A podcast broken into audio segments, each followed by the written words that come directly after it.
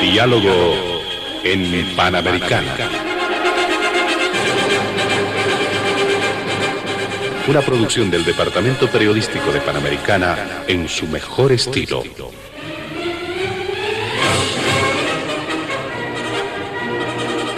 Entrevistas exclusivas sobre temas que crean expectativa general. Diálogo en Panamericana. los sábados al mediodía y cada domingo a las 8 de la mañana. Y en trasnoche a las 24. Quedan ustedes con el staff de periodistas de Radio Panamericana.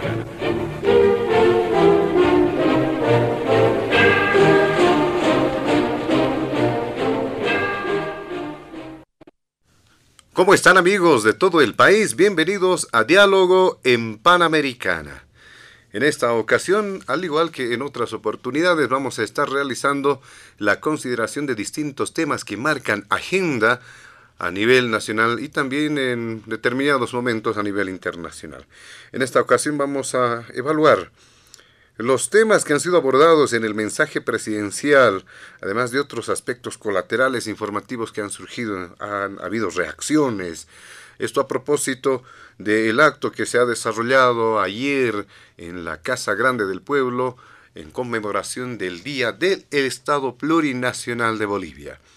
Hay distintos tópicos que sin duda merecen la atención, sobre todo el tema de salud, económico, quién sabe, son parte de la evaluación que van a desarrollar nuestros invitados especiales de este fin de semana. Este es el primer punto en diálogo en Panamericana. El segundo tiene que ver respecto a los anuncios de procesos judiciales en contra de figuras de algunas personalidades y también de ex autoridades nacionales sobre los sucesos de octubre y noviembre de 2019.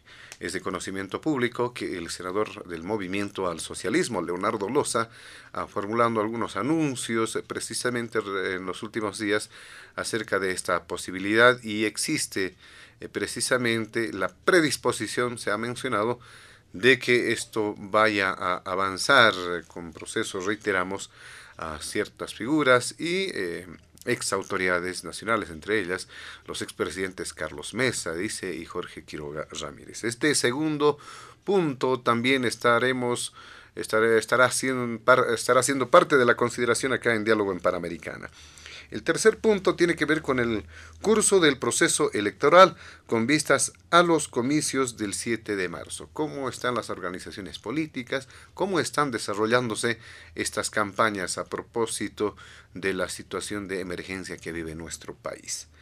Nuestros invitados especiales de este fin de semana están convocados el exdiputado del Movimiento al Socialismo, Henry Cabrera, también se encuentra convocado el exdiputado nacional, exdirector de autonomías de la Gobernación de La Paz, don Fabián Jaksic. Y finalmente la politóloga, también exdiputada nacional, la señora Jimena Costa. Junto a ellos estaremos desarrollando la agenda de diálogo en Panamericana. Antes de iniciar con las primeras consultas en el programa, vamos a solicitar a nuestros amables invitados de este fin de semana evitar emitir cualquier criterio que sea considerado de racismo o discriminación en el marco de las normas vigentes en nuestro país. Rápidamente vamos a cederle la palabra al exdiputado del MAS, Henry Cabrera, para que pueda hacer referencia a este primer punto. ¿Qué evaluación tiene en torno al mensaje presidencial, los alcances de estos criterios emitidos por el jefe de Estado? Muy buenas tardes, don Henry Cabrera. Muy buenas tardes a usted, un saludo al país, eh, saludo a mi ex colega diputada Jimena Costa, al también diputado Fabián Yacig y a todos nuestros radioyentes de esta prestigiosa emisora de radio panamericana.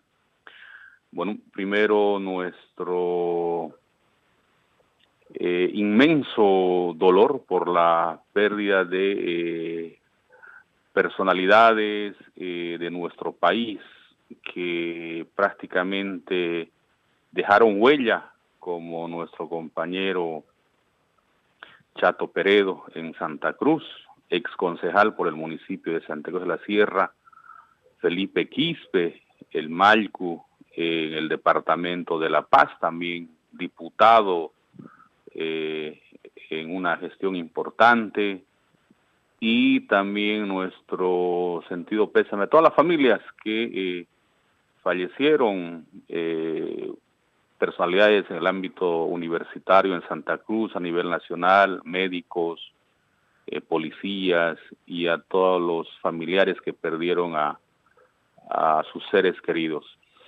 Bueno, efectivamente, ha sido estos días, días muy importantes para el país, eh, 12 años del Estado Plurinacional de Bolivia, el segundo discurso importante del presidente Luis Arce Catacora, el primero el día de la posesión, y con puntos muy importantes como 12 años del Estado Plurinacional de Bolivia, teníamos, se tenía, tenía la obligación él de hacer una reseña histórica, un recordatorio en especial a nuestra juventud, pero sobre todo a todo el país, de cómo eh, por primera vez, eh, después que gana el presidente Evo un 18 de diciembre del 2005, inmediatamente el 2006 se empieza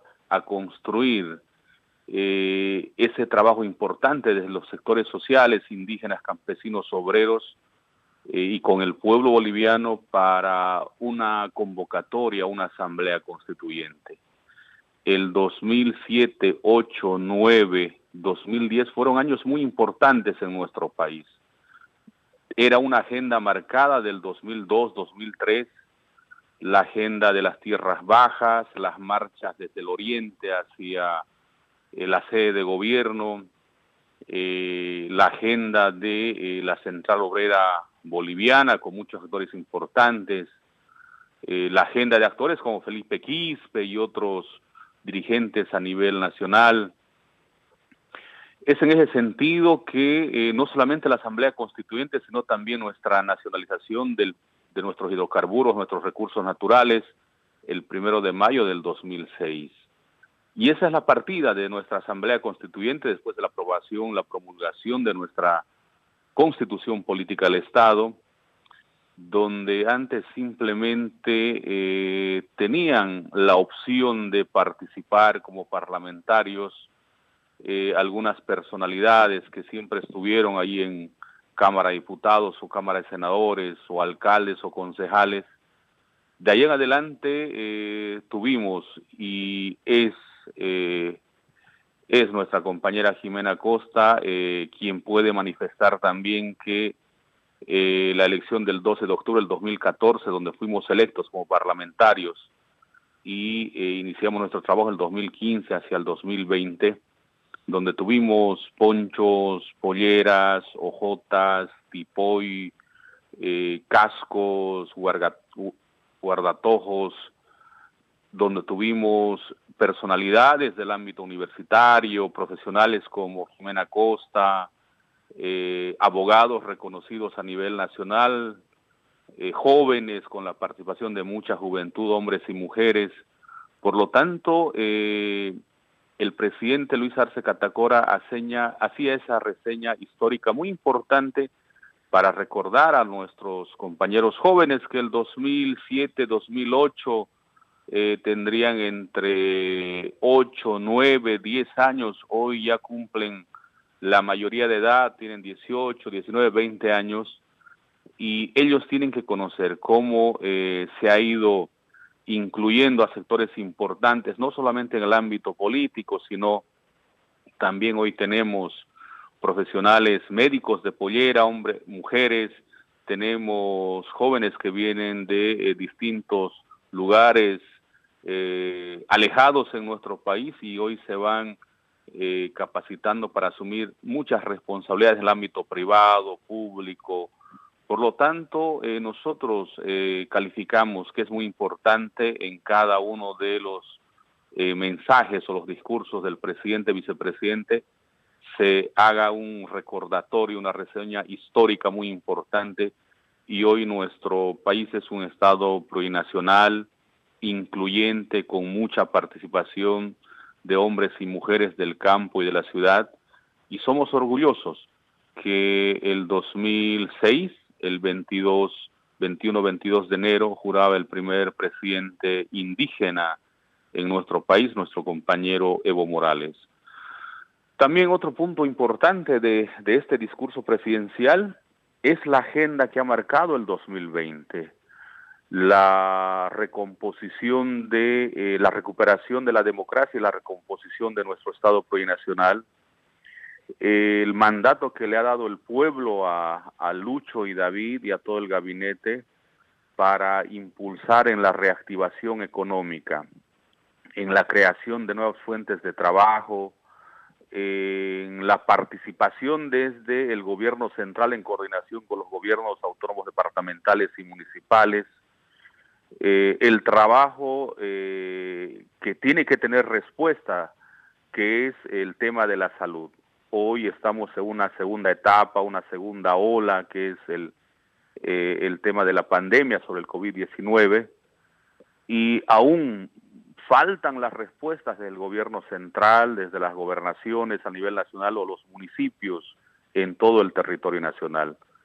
Eh, estamos muy preocupados todos, necesitamos que el gobierno central tenga mayor participación del gabinete en los departamentos, sobre todo el tema de eh, la creación de empleos, el tema de la economía, el tema de eh, la salud, el tema de la educación aún falta eh, ajustar el trabajo del, gabinete de, ministras y ministros del presidente Lucho Arce. Yo hacía en, eh, en diferentes entrevistas y debates, no existe todavía el puente o la presencia de del gobierno central, por ejemplo, en el departamento de Santa Cruz.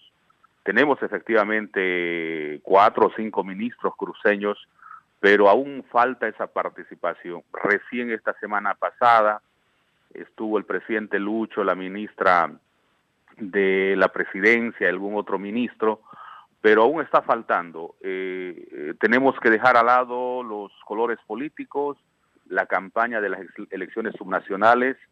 La gente aún no siente que se está reactivando la economía.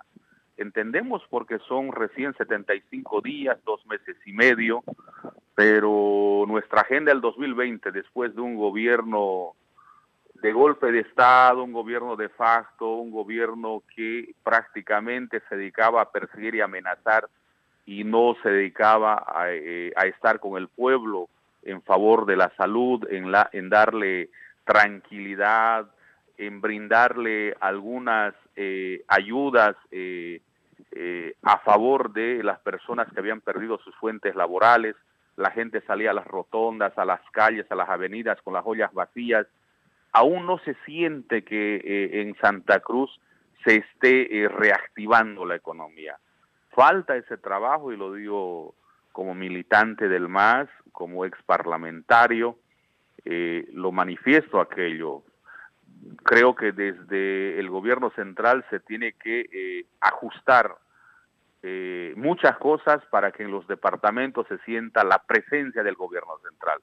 Tiene que existir una mayor coordinación, efectivamente hubieron convocatorias a reuniones en Palacio de Gobierno, pero eso se tiene que no solamente quedar en las reuniones, tiene que hacerse efectivo con realidades que la población sienta que se lo está apoyando. Saludamos nosotros los más de 2.5 millones de vacunas que ya están comprometidas, para nuestro país, los más de 15 millones y medio de vacunas que van a llegar a nuestro país y eso tiene que agilizarse. Desde el Ministerio de Salud tiene que haber una presencia de coordinación con los municipios para que exista eh, tranquilidad. Eh, ya no hay espacios, y lo digo con conocimiento de causa, en las clínicas, en los hospitales, se está ya peregrinando por una cama, aunque sea una camilla, eh, la gente ya eh, nuevamente se está automedicando. Efectivamente hemos aprendido en la primera eh, etapa o la primera ola de la pandemia que fue el año pasado, aprendimos a automedicarnos, pero tenemos que ajustar muchas cosas. Yo creo que los mensajes del presidente Luis Arce Catacora han sido importantes, creo que se tienen que efectivizar, agilizar, se tiene que mostrar transparencia, cuando lleguen las vacunas se tiene que eh, realizar el ejemplo de vacunarse ellos, de vacunarse el gabinete, los parlamentarios, para que la población tome confianza, porque también hubo una mala información y ahí los medios de comunicación tienen que ayudar, sobre todo a que la población cuando estén las vacunas empecemos todos a vacunarnos. Llegan las vacunas y tienen que existir los planes de cómo se va a hacer ese trabajo de vacunación masiva en los municipios, que llegue hasta el último rincón. Y también necesitamos en el tema económico esos acuerdos, esos convenios, esos apoyos a el sector empresariado, de la micro, pequeña, mediana y grande empresa para garantizar las fuentes laborales. Mientras los municipios recortan los horarios de trabajo, por ejemplo, en la noche, usted viene por Santa Cruz y, se da una vuelta por la Monseñor, va a los malls, está por los primer, segundo, tercer, cuarto anillo, ya los restaurantes están cerrando. Se cierra un negocio que tiene tres, cuatro, cinco, diez trabajadores, crece la, eh, el porcentaje de desempleo en nuestro país. Y para eso tenemos que garantizar el tema de la salud, el tema de un eh, incentivo económico a los pequeños, medianos y grandes empresarios para también eh, eh, garantizar las fuentes laborales. Y eso se hace en reuniones con ellos y lo tenemos que hacer en los municipios, en los departamentos, en las provincias, para que la población se sienta más seguro. El trabajador ve a través de los medios de comunicación que el gobierno central se está sentando con el empresariado privado, porque también ellos hacen un aporte importante a, a la economía en nuestro país, a la creación de fuentes de trabajo. Hoy dejemos de lado los colores políticos, efectivamente las elecciones ya tienen fecha, me parece que no va a cambiar según el órgano electoral plurinacional, son ellos que determinan la fecha, pero eh, desde el gobierno central empecemos a mirar los departamentos. no solamente nos concentremos en La Paz o en el gobierno central, es importante los puentes a través de los ministerios y realizar ese trabajo. Entonces nosotros desde Santa Cruz hemos manifestado, aunque nosotros no vamos a exigir inmediatamente acciones ya sólidas, concretas, porque recién son dos años, perdón, dos meses y medio de, de gestión de nuestro presidente Lucho Arce, nuestro vicepresidente ha dicho que Huanca, pero también siempre vamos a ser eh, autocríticos a lo que estamos viviendo. el mensaje ha sido importante y eh, ojalá que mensualmente pueda brindar mensajes en el tema económico, en el tema de salud, en el tema de empleo, para que la población también se sienta fortalecida y no salga en la mañana a una, un fabril y que le estén esperando con la carta de despido o con los anuncios que se van a cerrar los negocios o las pequeñas, medianas o grandes empresas. Por lo tanto, saludamos estos 12 años del Estado Plurinacional y nuevamente saludar a mi ex colega Jimena Costa y al diputado, exdiputado Fabián Yací. Gracias por el primer contacto. Muy bien, le agradecemos a usted, eh, don Henry Cabrera, en este eh, primer punto de diálogo en Panamericana. Rápidamente le damos paso a don Fabián Jaxic para que pueda hacer referencia también a este primer punto. ¿Qué nos puede mencionar? ¿Cuál su evaluación? Adelante.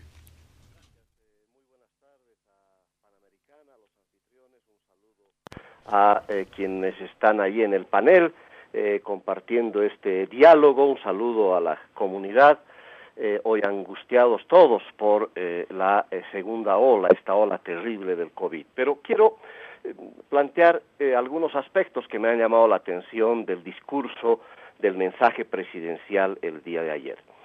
Primero, em, se ha detenido en un tema que él ha denominado memoria, verdad y justicia. ha fijado la memoria, la memoria de los últimos eh, último año, concentrándose en Áñez y su gobierno. Para él la memoria solo es 11 meses, una memoria demasiado corta para mi gusto. En cuanto a verdad, es su verdad del presidente, del MAS, eh, y esta retórica eh, cansina ya eh, de que Áñez y su gobierno hicieron un golpe de Estado. Como decía Joseph Goebbels, que era el ministro de propaganda de Hitler, miente, miente, que algo quedará.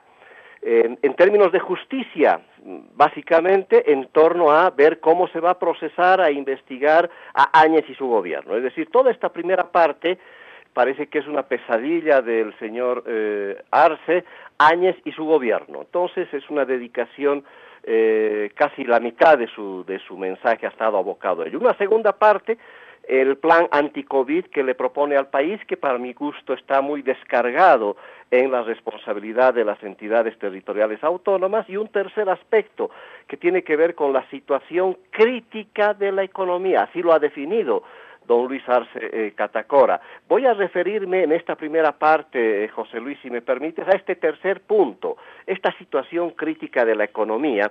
Me da la sensación de que como está descargando las responsabilidades de esta situación crítica a los 11 meses de gobierno de Áñez, eh, de Yanine Áñez y su gobierno, me parece importante porque esta intencionalidad tiene el objetivo de ocultar lo que hemos eh, heredado de una gestión de 14 años a cargo del ex ministro de Economía y Finanzas Públicas, también don Luis Arce Catacora.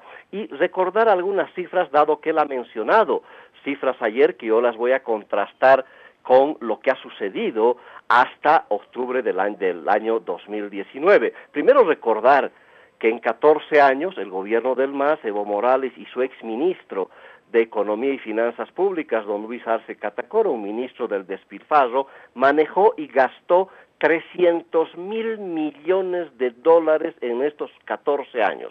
Eso significa, José Luis, 21 mil millones de dólares cada año, más o menos a una razón de 58 millones de dólares diarios. Nada más pensar en que la reconstrucción del hospital de clínicas aquí en La Paz podría costar unos 300 millones de dólares, sería nada con respecto a todo lo que se ha gastado en el gobierno del MAS durante los últimos 14 años. El crecimiento al que hizo referencia el presidente, el crecimiento del PIB ha disminuido, pero esta disminución no viene de ahora, no viene de los últimos 11 meses de gobierno de Yanine Áñez. El, pico más alto de crecimiento fue el 2014, 5.8%, y bajó estrepitosamente ya para el 2019 no había pandemia, eh, a un 3.6%. Por tanto, ya se veía venir la crisis de ese modelo del que tanto habla el presidente, esa contracción del PIB que hoy día, como dice el presidente, estaría bordeando el 11% ya. Las reservas internacionales es interesante la referencia que hizo el presidente. Recordemos que el, máximo nivel de reservas internacionales fue el 2014 con 15.100 millones de dólares más o menos, bajaron en cinco años a 6.400 millones de dólares. Eso, quiere decir 8.600 millones hemos perdido de reservas internacionales en cinco años de gestión del MAS y de su ex ministro del despilfarro, de don Luis Arce Catacora. Eso quiere decir 1.700 millones año hemos estado perdiendo de reservas, casi 5 millones de eh, dólares diarios se han perdido en esos cinco años de reservas internacionales. La balanza comercial, por supuesto, hemos tenido un superávit importante el 2014, pero luego el 2015 fue disminuyendo hasta alcanzar a un déficit que ya teníamos el 2019, José Luis, de 740 millones de dólares para llegar a lo que ahora anunció el, el presidente de 1.250 al 2020, pero ya se cayó eh, ese superávit que se tenía y hemos tenido un déficit enorme ya el año 2017. Luego de ocho años consecutivos de superávit fiscal, también se experimentó un déficit fiscal eh, cuyo pico era el 8.1% el 2018 y en un déficit del 6.9%, así que ya estábamos en déficit. El efecto de la pandemia, por supuesto, y, sin duda eh, los, los 11 años de inacción también del gobierno de Áñez, es posible que esto haya provocado también este incremento del déficit fiscal a 10%, pero ya teníamos un déficit fiscal hasta el año 2019. Otro tema importante que el eh, presidente lanzó, la deuda externa. Es interesante ver lo que sucedió cuando él era ministro de Economía y Finanzas Públicas. Recordemos que el año 2007 el gobierno del MAS heredó una deuda externa de 2.200 y pico millones de dólares, que en ese momento significaba el 17% del PIB. Esto subió en el gobierno de eh, Evo Morales del MAS a 11.268 millones de dólares el año 2019. Eso significa casi 9.000 millones más de endeudamiento en 13 años de gobierno del MAS y del ex ministro del despilfarro, don Arce Catacora. La razón que podemos ver, casi 700 millones de dólares año de deuda cada año nos endeudábamos con esa cantidad casi a razón de 1.9 millones de dólares diarios de deuda externa. Y pese a la bonanza sin precedentes que vivió el país gracias al superciclo internacional de las materias primas, la deuda total, interna y externa que se tuvo entre el año 2017 y 2019 está bordeando el 43% del Producto Interno Bruto. Así que las cosas no estaban bien. La conclusión a la que yo llego, José Luis, es que hemos notado ya antes del 2019 un fracaso del modelo económico, social, comunitario, productivo, modelo que solo está en la cabeza del ex ministro de Economía y Finanzas Públicas. Ahora nos anuncia, nos da una mala, una mala noticia el presidente, va a seguir con ese modelo económico, social, comunitario, productivo que fracasó, que definitivamente nos encontró ya con enormes dificultades y claro, encima la pandemia, un año de pandemia prácticamente y un año de un gobierno transitorio que ha tenido enormes dificultades porque ese gobierno ha sido compartido entre el Ejecutivo a cargo de Yanine Áñez y el, Legislativo a cargo de Eva Copa, obviamente teníamos un gobierno casi bipolar, con dos estructuras ahí tratando de administrar esa transición muy complicada. Ahora, lógico, en, en, su discurso del presidente, algo que sí puedo rescatar, del que sí podría estar yo de acuerdo, en su manera de caracterizar al gobierno de Yanine Áñez. Decía, los que no tenían los votos de la confianza popular buscaban mandar como elegidos, sin duda. Ese fue el enorme error de la señora Janine Áñez y su gobierno, sin duda, un error enorme, que pretendieron gobernar como si tuvieran la legitimidad del voto, y el terrible error que asumió de eh, encarar una candidatura cuando estamos, cuando teníamos que haber enfrentado solamente la pandemia, garantizar elecciones, y la señora Janine Áñez podía haber pasado a la historia eh, como una presidenta importante que generó una transición, pero no, eh, se le ocurrió candidatear, me imagino que la presionaron los demócratas, porque los demócratas entraron en crisis eh, porque tenían 5% de votación en el, en el evento fraudulento del de, octubre del año pasado, del 2019 más bien, y claro, obviamente no se les ocurrió peor cosa que proponerla como candidata, después se arrepintieron muy tarde, ya el país estaba complicado con esta situación de la pandemia. Pero bueno, la sensación que yo tengo del discurso presidencial es esta, José Luis. Definitivamente su memoria es muy corta del presidente porque trata de justificar la crisis que nos dejó 14 eh, años de despilfarro, de la administración de una cantidad enorme de recursos públicos que llegaron a las arcas del Estado y que si hubieran sido administrados con una lógica de inversión a futuro, con semejante bonanza económica, hoy día hubiéramos estado en mejores condiciones para enfrentar esta terrible pandemia. Estas son las consecuencias del manejo de una coyuntura económica y una pérdida de enorme oportunidad que hemos desperdiciado eh, precisamente cuando era ministro el señor Luis Arce Catacora.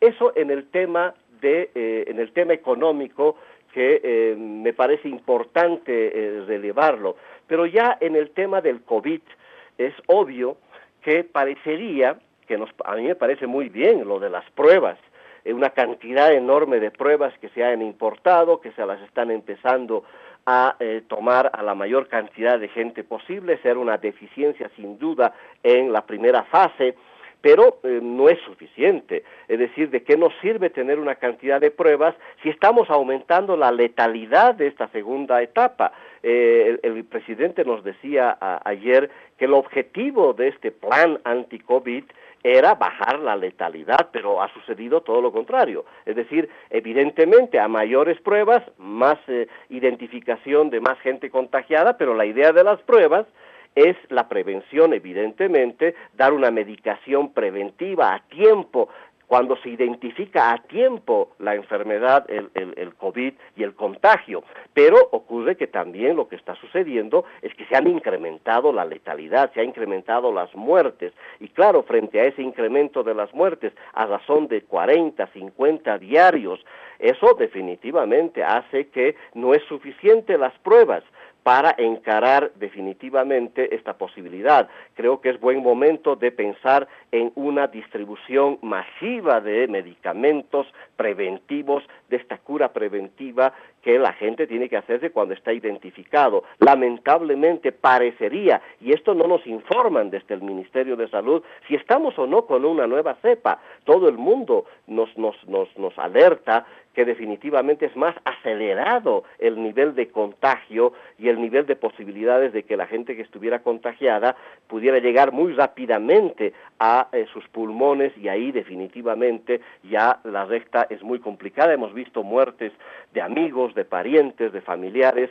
que no pueden estar pues aguantando como nos ha pedido el presidente en un primer momento. Si ese es el plan, aguantar, no sé, la gente que está hoy eh, prácticamente condenada a muerte porque no tiene posibilidades de una terapia intensiva, no puede seguir aguantando sin duda a que le llegue la muerte. Esto es lo que tenemos que resolver eh, y resolver entre todos, por supuesto, cómo encarar una curación anticipada, efectiva en una primera fase. Esto yo creo que todavía no se ha resuelto y se está cargando la responsabilidad responsabilidad en las entidades territoriales autónomas. El, eh, presidente nos habla de que los, gobiernos municipales y departamentales tienen mucho dinero para enfrentar el COVID, pero si fuera solamente a eso que se dedican los gobiernos autónomos municipales y departamentales para atender solo el COVID, bueno, pues le, le daríamos la razón, pero no se puede descargar en el presupuesto magro que tienen los, los niveles subnacionales para enfrentar el COVID. ¿Que, que tienen que hacerlo? Por supuesto que tienen que hacerlo. Tienen que ser parte de la solución de lo que está sucediendo, pero me parece que el gobierno está un poco deslindando responsabilidad. Hasta ahora no se ha declarado, hemos leído en la prensa, la posibilidad de que próximamente se declare la emergencia sanitaria. Esto ya es un desastre sanitario. El eh, mayor nivel de incidencia de contagios eh, fue el día jueves con más de 2.600 contagiados, 50 y pico muertos, eh, amerita una declaratoria de desastre sanitario. Eh, pero bueno, recién están pensando en una declaratoria de emergencia sanitaria y ojalá que sea a la brevedad posible, pero hacer ajustes en esta fase cuando estamos dando pruebas. Y está descargando la esperanza en una solución estructural, nos dice el presidente, que bien, que lleguen por fin las vacunas, eh, que bueno, en muchos países ya han empezado eh, a vacunar, países vecinos inclusive, pero bueno, ojalá lleguen a la brevedad posible. El discurso le faltó definitivamente la posibilidad de que nos aclare eh, nos dice la próxima semana. ¿Cuántas vacunas llegan la próxima semana? No quiso decir el presidente un informe detallado de esto, de esta información tan importante para mantener esta esperanza de que puedan llegar definitivamente dosis de vacunas importantes. Se especulaba, yo no voy a especular la cantidad que inicial que va a llegar, pero parece muy mínima eh, en este momento tan especial que estamos viviendo. Entonces, tenemos un déficit de la atención de la emergencia Creo que hay que ir acompañando las pruebas masivas también con una medicación masiva, apoyar a nuestros médicos que están hoy día sufriendo. 22 médicos muertos en el mes de enero solo en el departamento de La Paz en La Paz y en el Alto. Esto no es posible seguirlo manteniendo. Por tanto, tenemos que hacer un esfuerzo enorme, primero por regularizar los contratos que se tienen pendientes. Esto ya debería haberse hecho desde el gobierno nacional. 75 días eh, no es suficiente, pero sí para ya de una vez cerrar y recontratar a todo el personal médico que se requiere. Pero hay que proteger a los médicos que están en primera línea. No podemos permitir más muertes de quienes, eh, a quienes los necesitamos. Tenemos carencia de médicos en unidades intensivas. Algunas unidades intensivas están ahí, pero sin poderse utilizar. Esas son las cosas que el Ministerio de Salud tiene que resolver, eh, José Luis.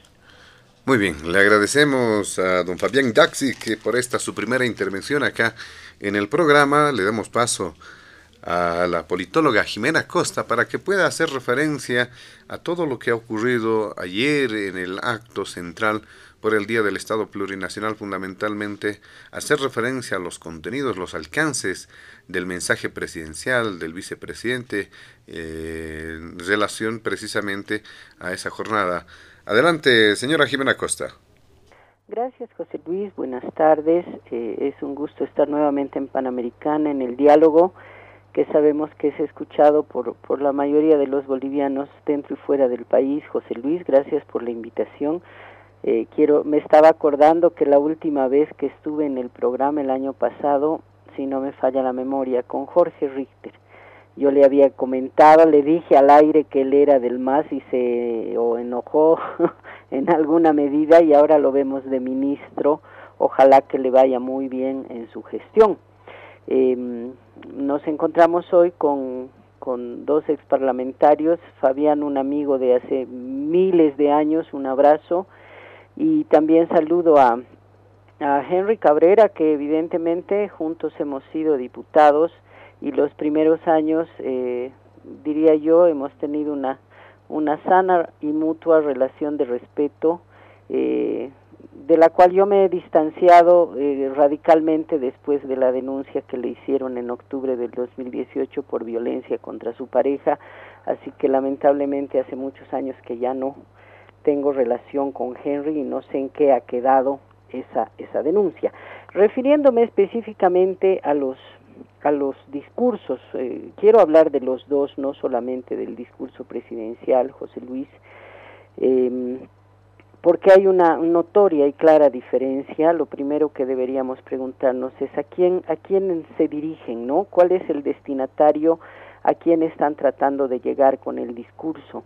Y claramente eh, Choquehuanca tiene un discurso indigenista, sobre todo vinculado al, a los pueblos aymara, y mm, es claramente un, un discurso eh, que busca eh, reponer todos esos principios y postulados que el MAS gradualmente fue abandonando durante los 14 años y que estaban presentes todavía en el primer mandato, ¿no? Es un discurso muy focalizado, eh, insisto, sobre todo Aymara, lo que lamentablemente deja fuera de la capacidad de llegada a toda la población que no es aymara en el país, ¿no? Probablemente incluso algunos otros pueblos indígenas como los quechuas se pueden sentir interpelados, pero el resto de los pueblos indígenas incluso y sobre todo los mestizos que no somos eh, los denominados interculturales, ellos son los cocaleros, eh, por supuesto que quedamos fuera de esa, de esa mm, emisión discursiva.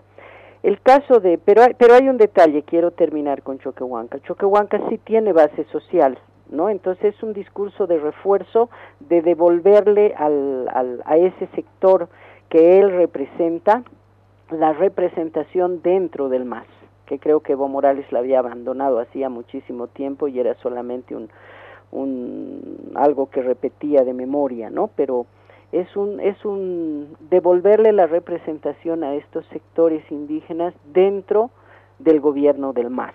Me parece que ese es el, el objetivo de Choquehuanca. Por el otro lado, ¿a quién se dirige Arce? Y diera la intención de que eh, los temas que ha enfatizado durante su discurso claramente buscan generarse apoyo dentro de su propio partido. Sabemos que a diferencia de Morales que tiene su base en el trópico de Cochabamba, en los Cocaleros, o de Choquehuanca que tiene una base indígena en las provincias de La Paz, Oruro, eh, Arce nunca tuvo, tuvo base social, similar al caso de, de Álvaro García Linera, ¿no? no nunca ha tenido sectores de base que lo respalden y fue puesto en la lista de candidatos por dedazo de Evo Morales. Entonces debe ser para él complejo saber que ha ganado la elección por el voto del partido y no por él mismo en una sociedad de cultura caudillista, ¿no? Entonces parece que está buscando eh, llegar y construir un liderazgo para los masistas. Claramente el discurso está dirigido no al conjunto del pueblo boliviano, sino hacia los militantes del MAS. Por eso el centro de, del discurso creo que se puede reducir a, tres aspectos, ¿no? El gobierno de Áñez, el cuento del golpe, ¿no? Que siguen además hablando del gobierno de facto como si hubiera venido realmente de un golpe e incluso hay otros voceros del MAS que hablan del gobierno dictatorial, mm, obviamente no tienen una idea de lo que es una dictadura frente a un gobierno eh, de sucesión constitucional con parlamento funcionando, ¿no? Eh, se ha tratado de reforzar permanentemente esa idea de que en Bolivia no hubo fraude y hubo golpe, pero es una contradicción, es como pegarse un tiro en el pie, porque eh, si, si no hubo fraude y hubo golpe, entonces el ganador legítimo de las elecciones es Evo Morales, ¿y qué viene a hacer Luis Arce? ¿no? ¿Qué viene a hacer Luis Arce si eh, no hubo fraude? Es, es un poco debilitar su propia posición y su propio liderazgo cada vez que hablan del cuento del golpe y del gobierno de facto.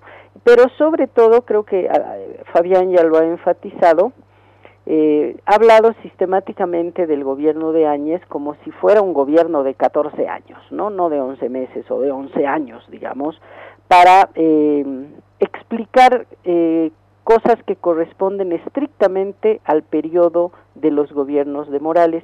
Fabián ya ha hablado de la deuda externa.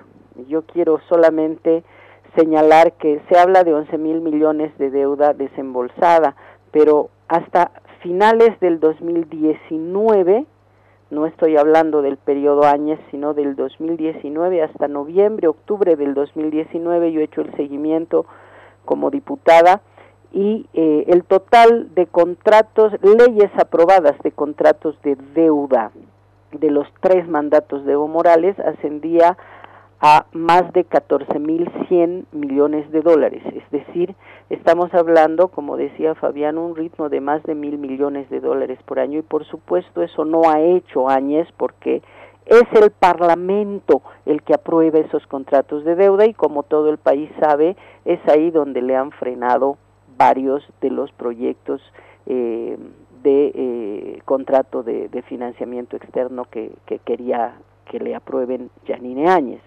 Entonces, em, queda como tratando de justificar eh, la situación actual, no fundándose en lo que no hicieron bien en los gobiernos anteriores del MAS, empezando por su ministerio, olvidándose que ha habido una pandemia el año pasado, para tratar de decir que es la derecha la que ha, nos ha traído a la crisis que enfrentamos.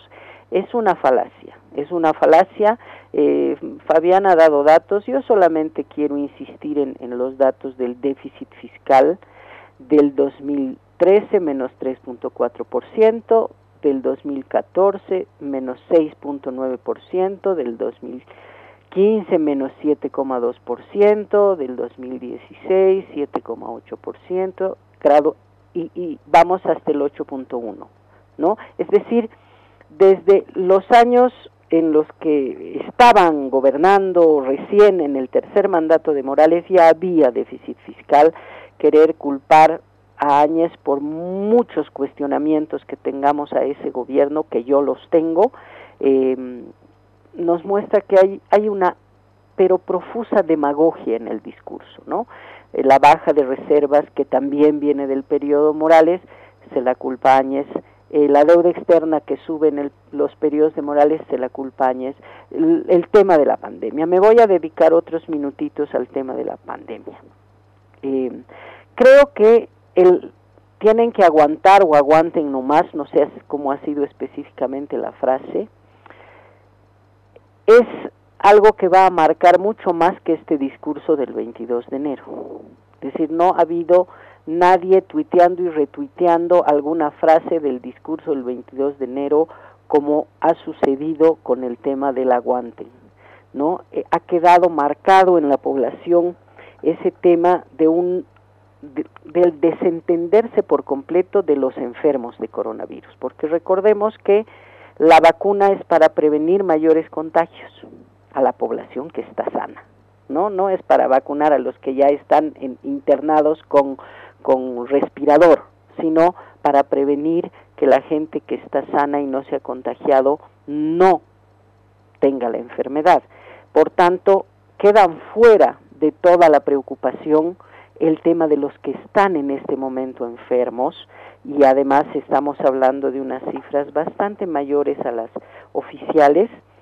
Déjame detenerme un segundo en un artículo que ha publicado Página 7 hace, hace algunas semanas, que se llama La segunda ola viene vestida de irresponsabilidad de Andrés Usín, que tiene una investigación muy importante que debemos resaltar para que la gente se dé cuenta de la situación. Las cifras oficiales, ni las de Áñez, ni las de Arce, están reflejando lo que en realidad pasa en el país con los contagiados y especialmente con los muertos.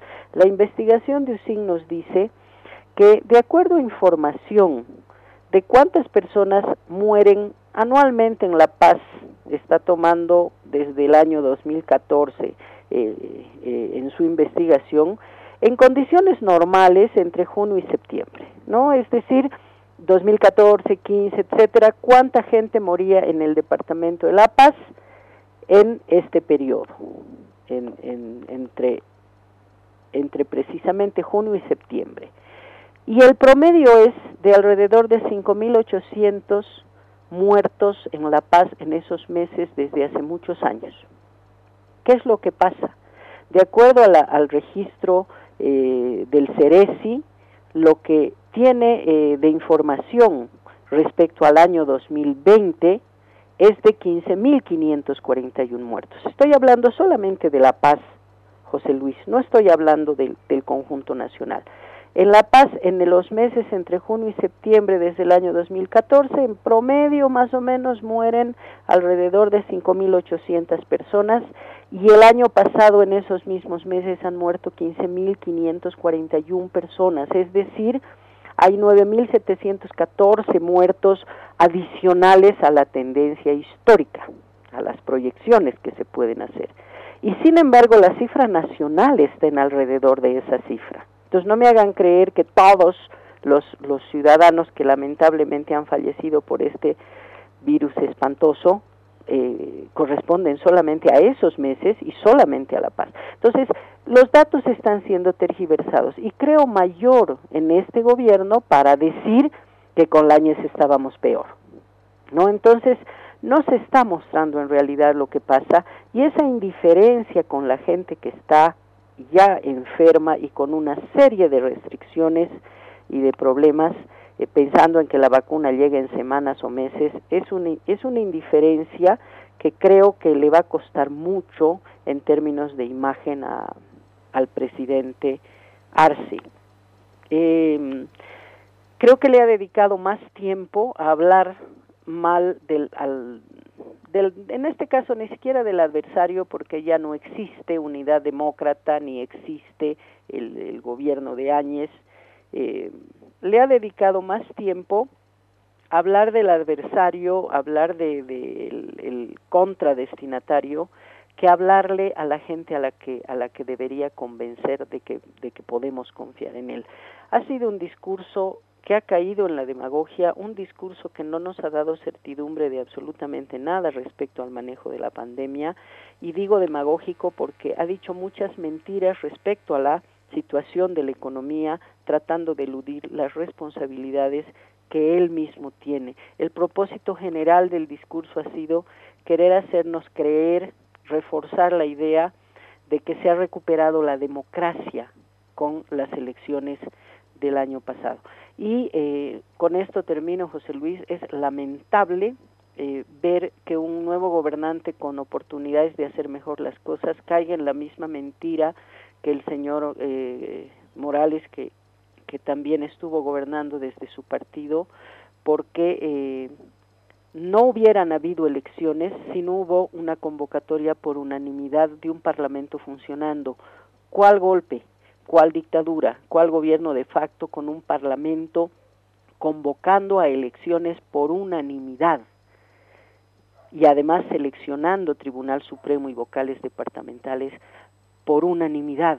Eso significa que se le ha dado la legitimidad a la elección del año pasado. Y no entiendo cómo él se, hubiese postulado a una elección si evidentemente era un periodo dictatorial en medio de un golpe de Estado, ¿no?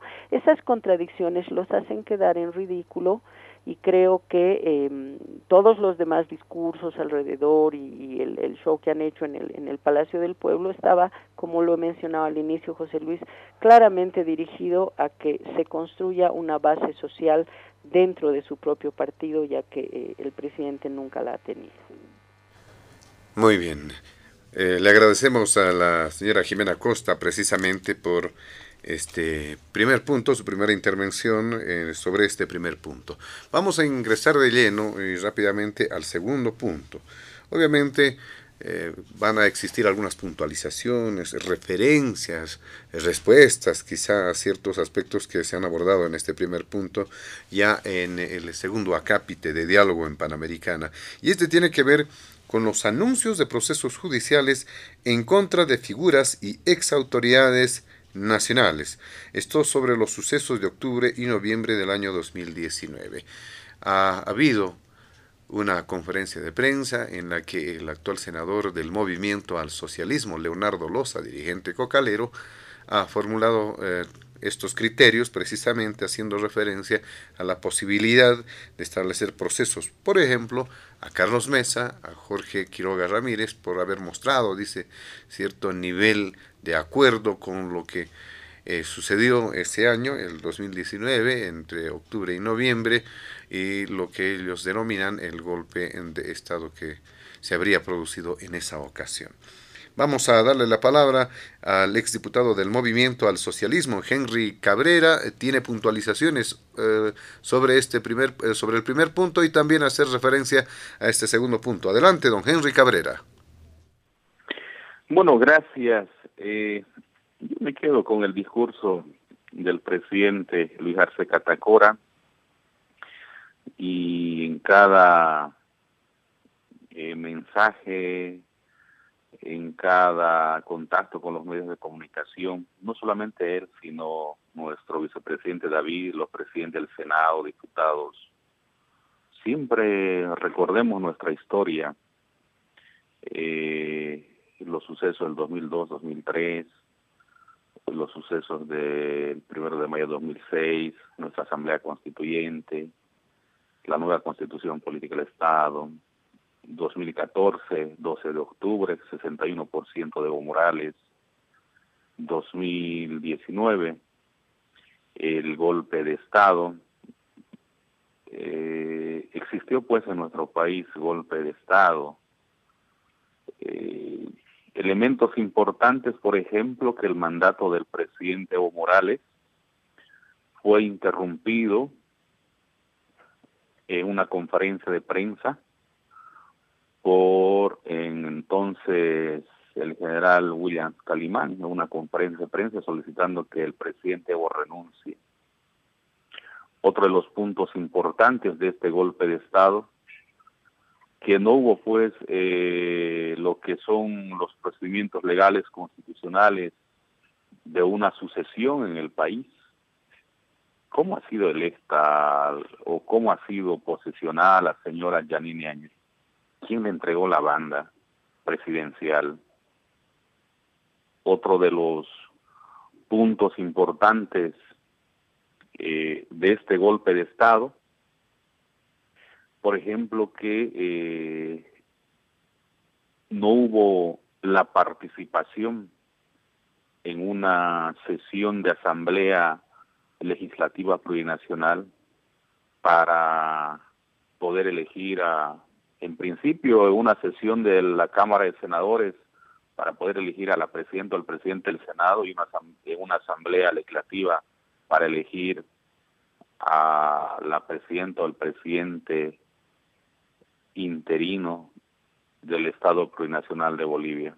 Por lo tanto, en nuestro país hubo golpe de Estado, una renuncia forzosa que se ha realizado a sugerencia de las Fuerzas Armadas, son los que han definido ese desenlace de ese golpe de Estado.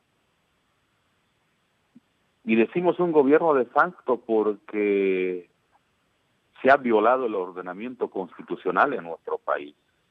Por lo tanto, nos quedamos con ese discurso.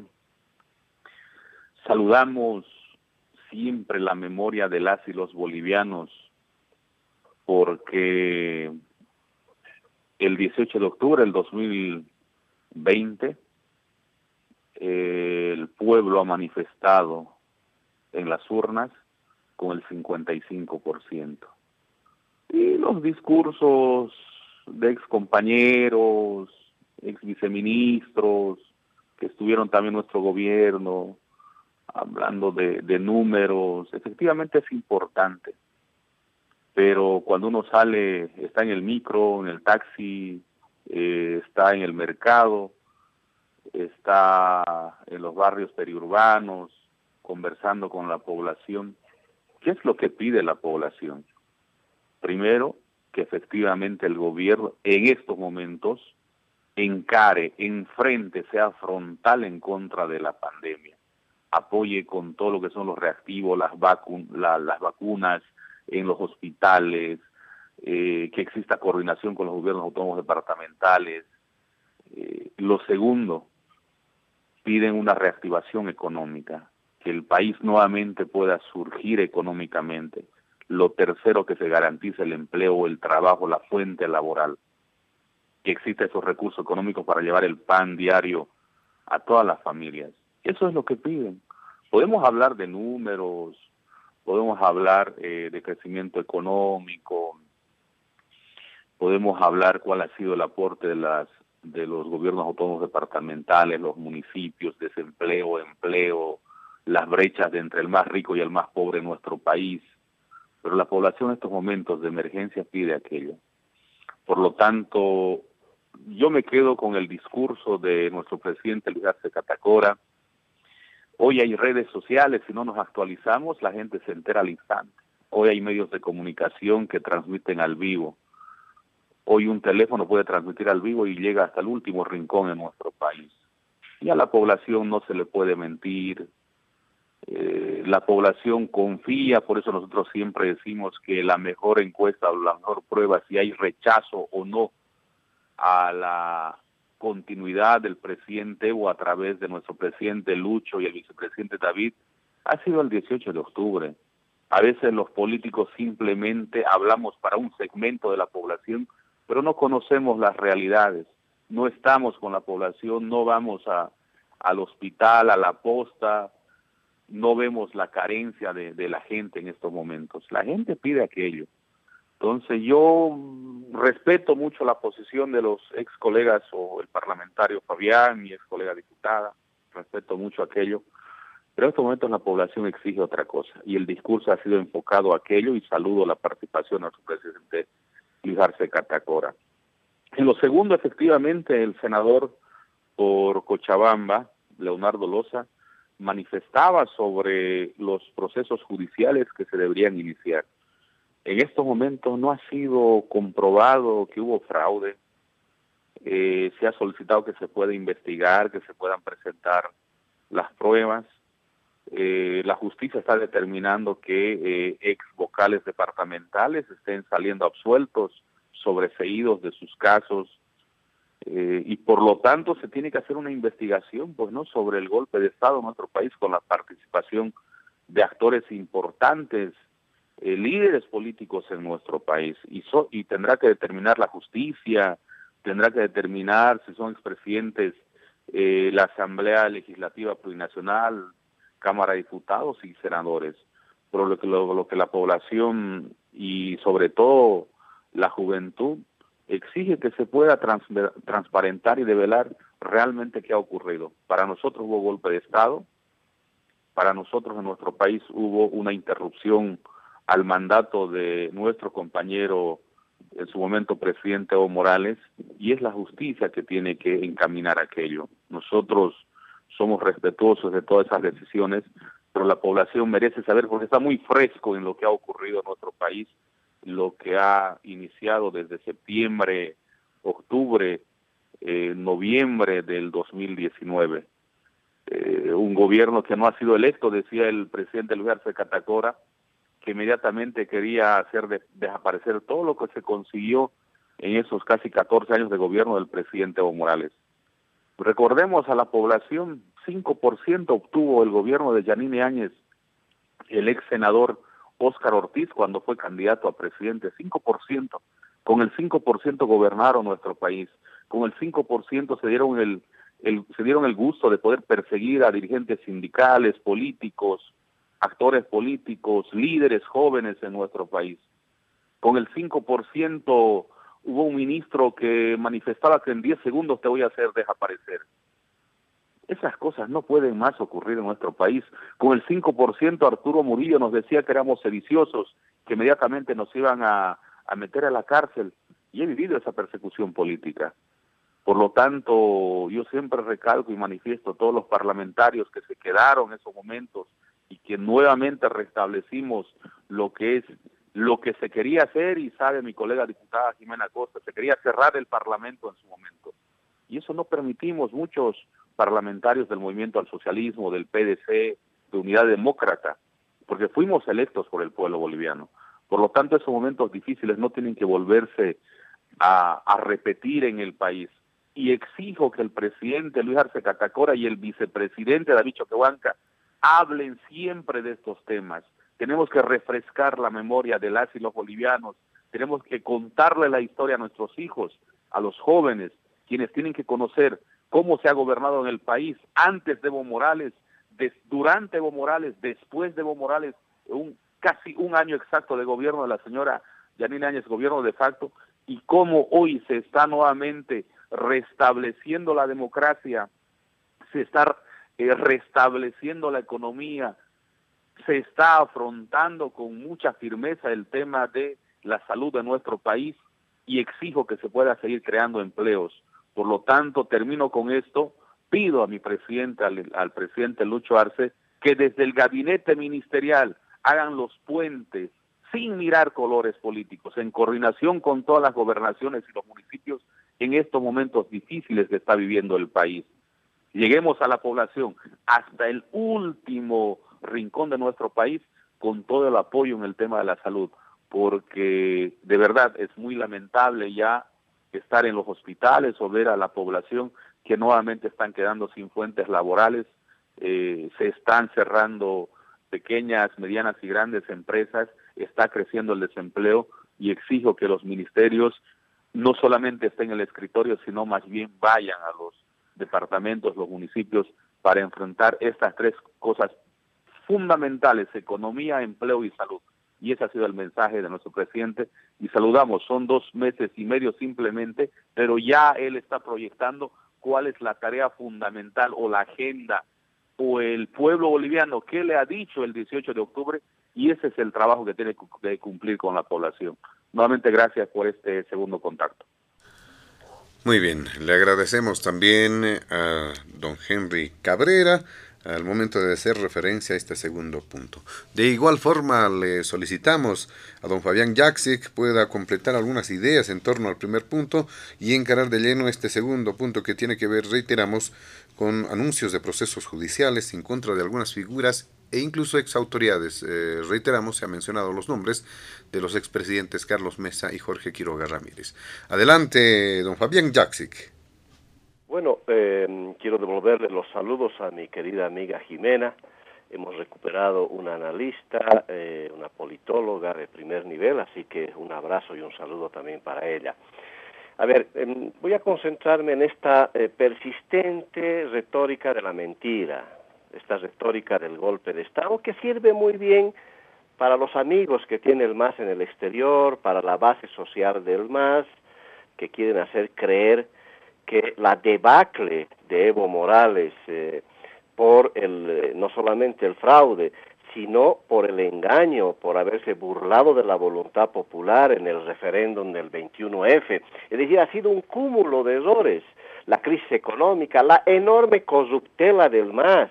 Es decir, todo eso se quiere cubrir todo eso se quiere cubrir con esta retórica golpista, mentirosa, que obviamente les sirve para el eje discursivo, sobre todo para lograr el apoyo y la solidaridad internacional, porque tiene que ver también con eso. Estas retóricas sirven también para perdonarle a don Evo Morales todo el eh, desperdicio que ha significado su liderazgo al final de su último periodo, eh, engañando al país, eh, desportillando la democracia, eh, persiguiendo a sus opositores. Es decir, esto que ha sucedido en octubre del 2019 nos tiene que llamar a todos a la reflexión, pero hay que tratar de hacer un análisis con la mayor verdad posible.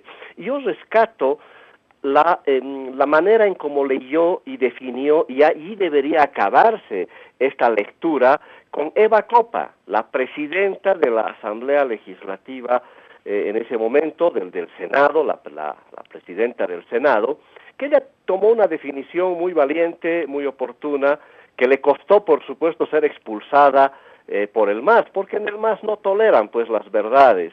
Em, y menos de sus militantes. Doña, Eva Copa decía muy bien al juzgar lo que ha sucedido en octubre del 2019 y decía esta es una esta fue una transición constitucional forzosa. Yo estoy de acuerdo plenamente con ella. Claro, le ha costado esta afirmación eh, la expulsión y bueno, ahora su liderazgo ha crecido enormemente, son las torpezas del MAS frente a el libre pensamiento, frente a la verdad. Se dice, el presidente decía que han forzado las renuncias. Yo les recuerdo, no solamente le pidió la renuncia al comandante, que fue una grosería el comandante del ejército, también le pidió el ejecutivo de la Central Obrera Boliviana, que estaba en, eh, en el homenaje a eh, estos 12 años del Estado plurinacional. El mismo dirigente ejecutivo le pidió su renuncia a Evo Morales. Eh, y eso no sé si es otro golpista, pues entonces el, el, el, máximo ejecutivo de la COF debe ser también un golpista que estuvo sentado el día de ayer en el homenaje al Estado plurinacional. El presidente decía con gran grandilocuencia, seguramente asesorado por su vocero, un intelectual eh, funcional a todo esto, que decía que se ha interrumpido 37 años de democracia continua. Claro, quieren darle la mayor, el mayor énfasis a, esto cuando es bueno aclarar porque las mentiras tienen patas cortas, pero claro, reitero lo que decía el ministro de propaganda de Hitler, miente, miente y algo que quedará, y van a insistir en esto, pero hay que aclarar en la historia qué es lo que realmente ha sucedido. Eh, primero han habido negociaciones, que nadie las quiere reconocer en el MAS, ¿no?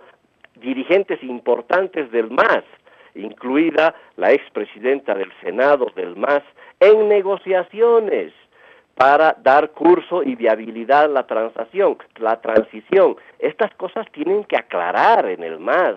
Quienes han negociado esta transición. No solamente ha sido forzosa, sino también ha sido negociada entre máximos e importantes dirigentes, exministros del, del gobierno de Evo Morales, presidenta del Senado del gobierno de Evo Morales, han negociado la transición, así que de qué golpe pueden estar hablando. La Asamblea Legislativa siguió funcionando, además con mucha virulencia. Hicieron una, un poder dual. En realidad eso es lo que ha sucedido en ese momento. La Asamblea se constituyó en un poder dual frente al eh, gobierno de Yanine Áñez. Claro, la señora Yanine Áñez en su vida se imaginaba ser presidenta del Estado, estaba casi, yo creo, retirada de la política y la vivencia criolla también, ¿no? De Tuto Quiroga, de la señora Yanine y de algunos demócratas que quisieron aprovechar y claro, fue esa viveza que logró que todos los que vayan iban renunciando, yo no sé a título de qué renunció, por, por, ejemplo, don Álvaro García Linera, que se coló al avión del presidente, del expresidente Evo Morales, que se dio a la fuga. Lo acompañó sin motivo don Álvaro García Linera. Él debería haber sido pues el presidente, debería haberse quedado para asumir el liderazgo y la defensa del proceso de cambio, pero no, se coló ahí al avioncito de don, Evo Morales en el Chapare y algunos otros ministros a título de que renunciaría la presidenta del eh, Congreso, la presidenta del Senado, del Senado, el presidente de diputados, lo que querían provocar era un vacío de poder varios días. Eh, me imagino que el diseño era tener varios días en vacío de poder y después pedir el retorno triunfal de Evo Morales ante el vacío de poder provocado por esta grosería de los militares, etcétera, etcétera, etcétera. Recordemos que la Asamblea Legislativa del MAS, con mayoría del MAS, en pleno ejercicio, aceptó la renuncia de Evo Morales prorrogó los mandatos de todo el mundo, de los asambleístas, alcaldes, gobernadores. Así que de qué golpe de Estado podemos seguir hablando. Esa ya es eh, realmente o eh, nos quieren seguir tomando de tontos a todos los bolivianos, pero bueno, van a seguir con esta retórica. Yo quisiera referirme, para terminar esta primera parte, las ausencias en el discurso del presidente Luis Arce Catacora, que son penosas, que a mí me preocupa, porque el presidente no mencionó absolutamente nada sobre la necesidad de la reforma constitucional para garantizar la separación e independencia del órgano judicial. Parece que no le interesa. Parece que eso no está en el imaginario, ni siquiera está en, la agenda del gobierno. Esa ausencia es terrible, porque o no le interesa al gobierno definitivamente de Arce Catacora resolver la, la, crisis, la corruptela en el órgano judicial que fue provocada por el gobierno del MAS, por poner gente afín al gobierno del MAS. Y claro, no quieren encarar ahora esta reforma. Yo hubiera querido escuchar en este discurso, en este mensaje, qué va a pasar con el órgano judicial, qué va a pasar por la tan mentada justicia. Y esto para entrar al segundo punto. Si no tenemos una justicia independiente, si no tenemos una separación efectiva del órgano judicial con respecto al órgano ejecutivo, si seguimos teniendo magistrados que están en el bolsillo de los dirigentes del MAS, de cualquier dirigente del MAS, si, si seguimos con estos fiscales, si seguimos con estos jueces, si seguimos con estos magistrados que están en el bolsillo de los dirigentes del MAS, ¿a qué, a qué proceso judicial eh, puede uno someterse en estas condiciones? Primero tiene que haber la reforma del órgano judicial. Creo que el actual ministro de Justicia tiene un buen rol en eso, pero parece que ya lo han callado en su primer entusiasmo, que lanzó inclusive una reforma constitucional, quiso la cabeza de el, los magistrados de eh, eh, el, tribunal eh, de los magistrados que juzgan a los jueces. ese entusiasmo parece que ha sido frenado porque si, si, ayer el presidente no mencionó nada sobre la reforma judicial, la conclusión que saco es que eso no está en la agenda del gobierno nacional. Y por tanto, esta declaración de, eh, eh, especialmente de este dirigente cocalero, eh, hoy senador, que anunció juicios a todos los expresidentes. Bueno, no se olvide del expresidente Evo Morales, que debería ser el primer en, ser enjuiciado.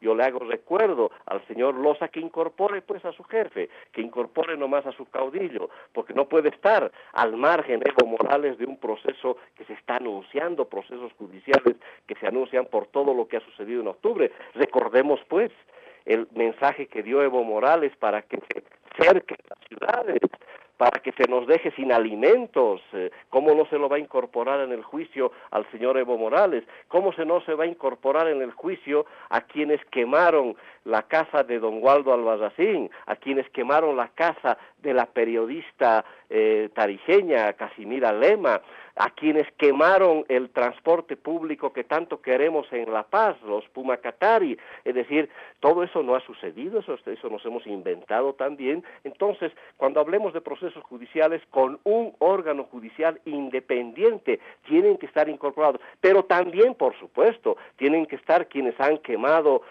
el órgano electoral, quienes también han quemado casas de diputados y senadores del MAS, por supuesto, que se investiguen quienes han provocado, quienes finalmente son responsables de las penosas muertes en Sencata, de las penosas muertes que ha habido en Cochabamba, pero también las muertes en Montero. Es decir, hay mucho que investigar pero no podemos pues investigar con una definición ya prejuzgada política y con un órgano judicial que está en el bolsillo de los dirigentes del MAS. No podemos, eso no es serio. Primero encaramos la reforma y después habrá que procesar a todos aquellos que son responsables de los excesos. Y cuando hablo de que no hubo golpe de Estado, no es para defender pues al gobierno de Yanine Áñez, un gobierno incompetente, por supuesto, un gobierno con excesos, por supuesto, que habrá que investigar. Yo he lamentado, le han tendido la cama el gobierno de Yanine Áñez y sus ministros, le han tendido la cama al retorno del MAS por sus incompetencias, por sus corruptelas, también por sus abusos de poder. Por supuesto que hay que investigar, pero no se puede pues generar una retórica que eh, quieren posicionar nada más por por justificar y por tapar 14 años que nos han dado penosos resultados en este último tiempo. Eso es lo que yo podría eh, eh, comentar acerca del segundo punto, querido José Luis. Muy bien, le agradecemos también a don Fabián Jaxi que en este segundo punto del programa.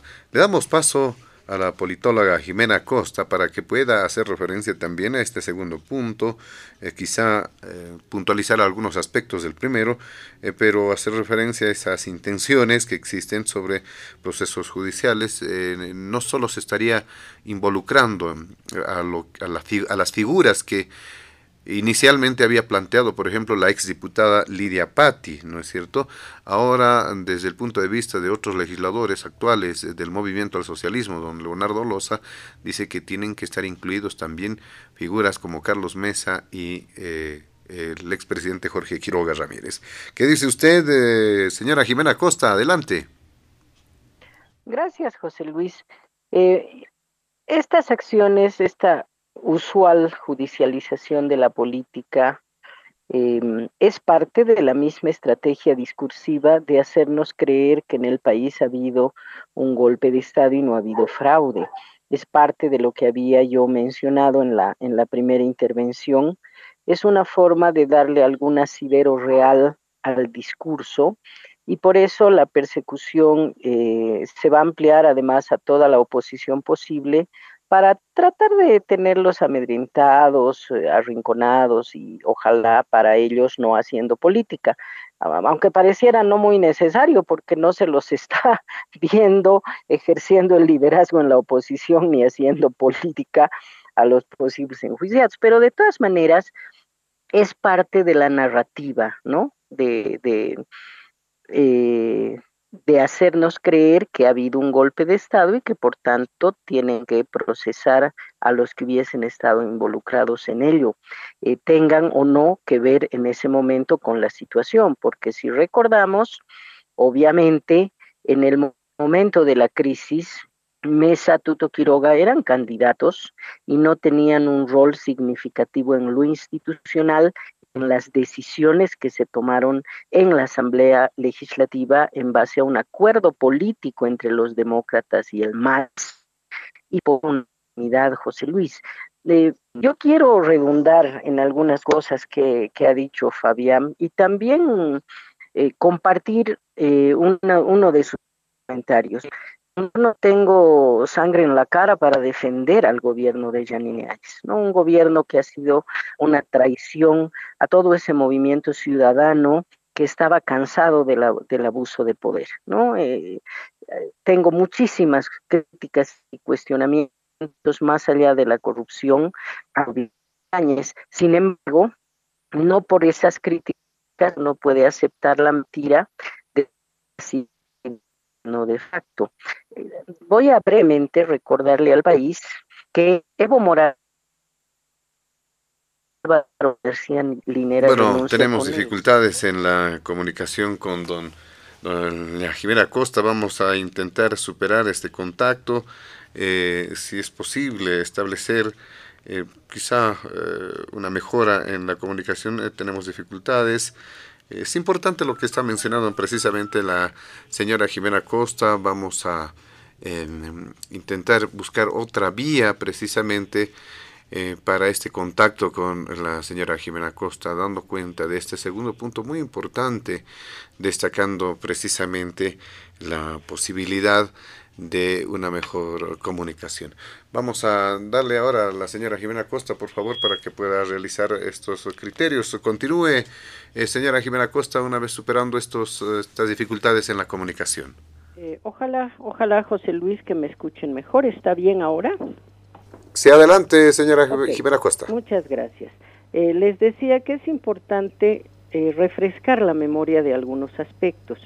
El, el 10 de, eh, de noviembre del año, del año 2019 renuncia Evo Morales y al mismo tiempo Álvaro García Linera.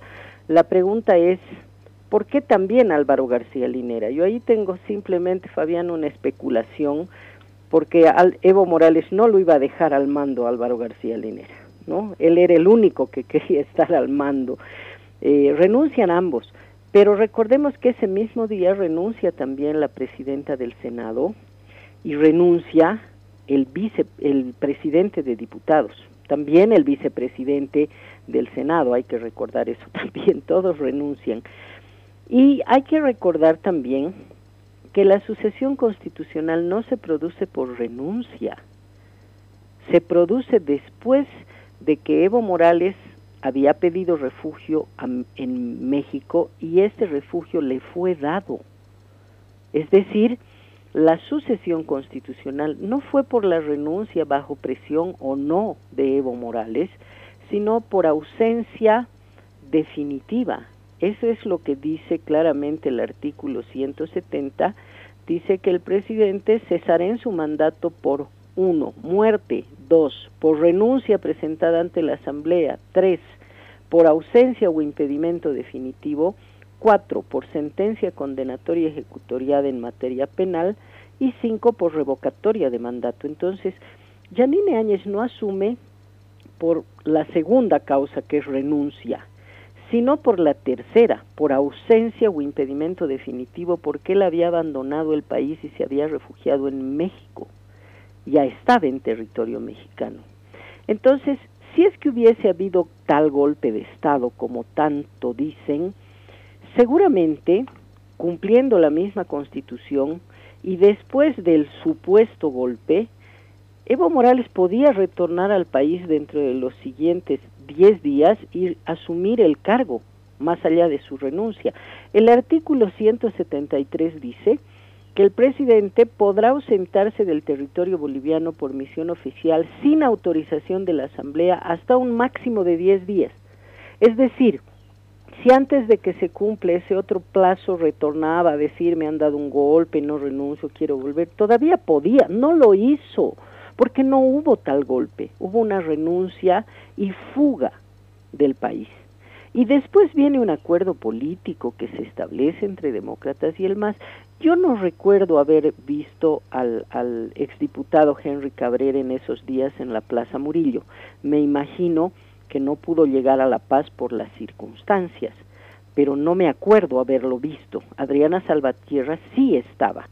El día que se llamó a sesión de diputados y también del Senado para leer la carta de renuncia de los dos primeros mandatarios, no se presentaron a sesionar los del MAS, no se presentaron en la Cámara de Diputados, no se pudo instalar sesión por falta de quórum podían haber llegado, tenían dos tercios, y decir que se rechazaba la renuncia de Evo Morales y denunciar el golpe de Estado y volver a instalarlo en la Casa del Pueblo.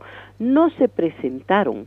Y no es que no estaban en La Paz, se reunieron en el ex Banco Minero a una cuadra de la Asamblea Legislativa, en una de los hemiciclos de las comisiones, por lo menos 50, 60 del movimiento al socialismo bajo el mando de la ex presidenta del Senado, Adriana Zapatierra. Y estaban además pendientes de instalar la sesión en Senado. Es decir, ¿cuál golpe si no se presentó la bancada del MAS a sesionar cuando debía leerse la carta de renuncia? Podían rechazarla con sus dos tercios. No se presentaron. ¿Dónde está el golpe? No pueden decir que no estaban en La Paz. Estaban en el ex banco minero, precisamente eh, reunidos en una de las comisiones de ese edificio.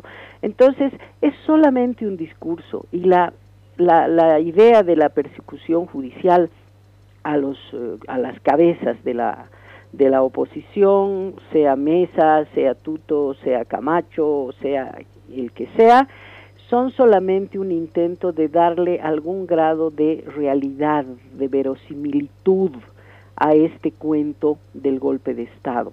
Adicionalmente, el, comandante general de las Fuerzas Armadas ha sido absolutamente leal e incondicional con Evo Morales durante todo el tiempo que estuvo en funciones. Entonces, como dicen que no se han presentado pruebas del fraude cuando hay varios informes con todos los datos, tampoco diría yo han presentado una prueba de que alguien lo había amenazado en el Chapare o en Chimoré, no sé en qué lugar de su zona cocalera, a Evo Morales. También yo lo pongo en duda porque es solamente la versión del hombre que dice que lo habían amenazado. Entonces, Creo que ya es suficiente eh, con el cuento, pero lo que me imagino es que para tratar de mantener el discurso van a darle todavía por un largo tiempo a este asunto de que de que ha habido golpe, de que no se ha hecho nada, de que eh, de querer convencer al país de que su principal líder en el momento de la crisis los abandonó, se fue del país y que todos los principales dirigentes abandonaron junto con él. Recordemos el asilo de varios de los ministros, otros no. Yo me acuerdo el caso del exministro de Educación que ha estado en el país, no se ha metido, el propio Dos Bailes se ha asilado. Según, según Evo Morales, los que se van son delincuentes confesos, ¿no? Eso lo ha, lo ha declarado públicamente en más de una oportunidad. Sin embargo, otros que seguramente no tenían ningún problema en su conciencia, se han quedado en el país, no han tenido que huir. Eso es lo que ha sucedido, han huido del país y han tenido que encontrar algún relato, alguna narrativa para convencer a la población a la que abandonaron en el momento de crisis de que tenían temor por su vida o alguna persecución. Adicionalmente, Jorge Quiroga Ramírez ha denunciado públicamente que ha sido precisamente a solicitud de Adriana Salvatierra, él quien ha contribuido, ayudado, ha solicitado con sus buenas relaciones internacionales para la salida de Evo Morales del país. Entonces me sorprende que hoy alguien que ha ayudado a huir a Evo Morales cuando quería escaparse del país, lo quieran acusar por apoyar un golpe cuando se suponía que lo ha llamado Adriana Salvatierra para pedirle que ayude Evo Morales. Entonces, son cosas para mí incomprensibles, pero el discurso político aguanta todo, ¿no? Ojalá que la población del país no caiga nuevamente en la ingenuidad de creer en, en los diversos cuentos que nos han contado por 14 años. Gracias, eh, José Luis. Muy bien, le agradecemos a la señora Jimena Costa también en este segundo punto de diálogo en Panamericana. Vamos rápidamente al último punto del programa que tiene que ver con el curso del proceso electoral con vistas a los comicios del 7 de marzo. ¿Cómo están las organizaciones políticas? ¿Cuáles son el tipo de campañas o cuáles son eh, las campañas que de alguna forma están cumpliendo con eh, los protocolos eh, de bioseguridad en un escenario tan complejo como el que vivimos actualmente.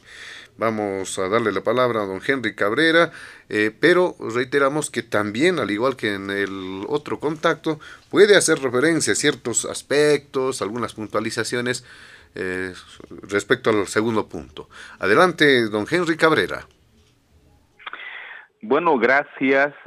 nuevamente agradecerle por este contacto y decirle a la población, eh, yo siempre en diferentes discursos, reuniones, eh, siempre me he preguntado por qué la oposición no avanza en el país a nivel nacional y en diferentes departamentos.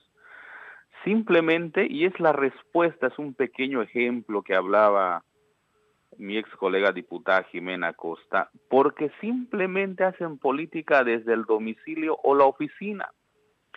Hoy, por ejemplo, ella hablaba del tema de los días que asume inconstitucionalmente la señora Janine Áñez. Manifestaba dónde estaba yo, si estaba en La Paz o en Santa Cruz. No conoce nada, nada de lo que ha pasado siendo ella parlamentaria. Yo estaba en La Paz fui en esos momentos, era presidente de la Comisión de Economía Plural, Producción Industria, quien encabezó de las reuniones que ella habla, seguramente le contaron, porque no estaba por ahí, no estaba por ahí, fui yo como presidente de esa comisión y nos reuníamos en mi comisión, en el hemiciclo de la Comisión de Economía Plural, Producción Industria. ¿Por qué no ingresamos a la sesión donde se hizo, se entregó la, entregó la banda un militar al gobierno de facto de Janine Áñez porque no nos dejaban ingresar. Si ella ve las imágenes, cuando le rompen la polera a Adriana, soy yo que estoy a su lado, porque salíamos de mi oficina después de la reunión y nos reuníamos varias veces. He tenido que cambiarme cuatro veces de ropa para poder ingresar cuando ya había ocurrido todo y era el segundo día, cuando ya la señora eh, ya había posesionado ministros y todo aquello. Ya la señora estaba ahí eh, posesionada. Entonces, ese es el tema de la oposición. No va a hablar con la gente, no está en los momentos reales que, que está pasando en nuestro país.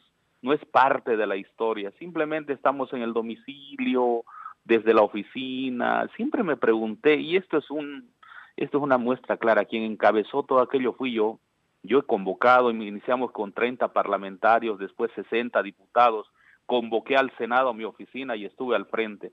Después todavía se suma mi compañera Adriana Salvatierra y muchos de mis compañeros estaban perseguidos. Renuncia a mi compañero presidente de la Cámara de Diputados, Víctor Borda, porque a su hermano lo tenían arrodillado en, en Potosí, en la plaza, y querían sacrificarlo habían tomado las casas de algunos parlamentarios, habían quemado las casas de algunos parlamentarios, perseguían algunos parlamentarios en Santa Cruz a sus familiares. Llegué yo como incógnito. En La Paz tuve que estar de hotel en hotel porque estaba siendo perseguido. Algunos compañeros míos ya estaban saliendo a otros países porque eran perseguidos, eran muy visibles también. Entonces, cuando no se está en esos momentos, no se conoce, simplemente nos vamos a un medio de comunicación desde el domicilio, desde la casa, no conocemos la historia.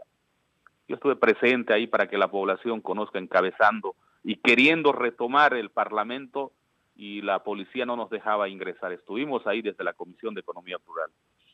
Segundo, efectivamente, a raíz de todos esos sucesos de golpe de Estado, para mí fue un golpe de Estado y ya he mencionado el porqué, estuvo a cargo de casi un año el gobierno de facto, porque ellos ingresaron el 11-12 de noviembre eh, y las elecciones se llegó el 18 de octubre.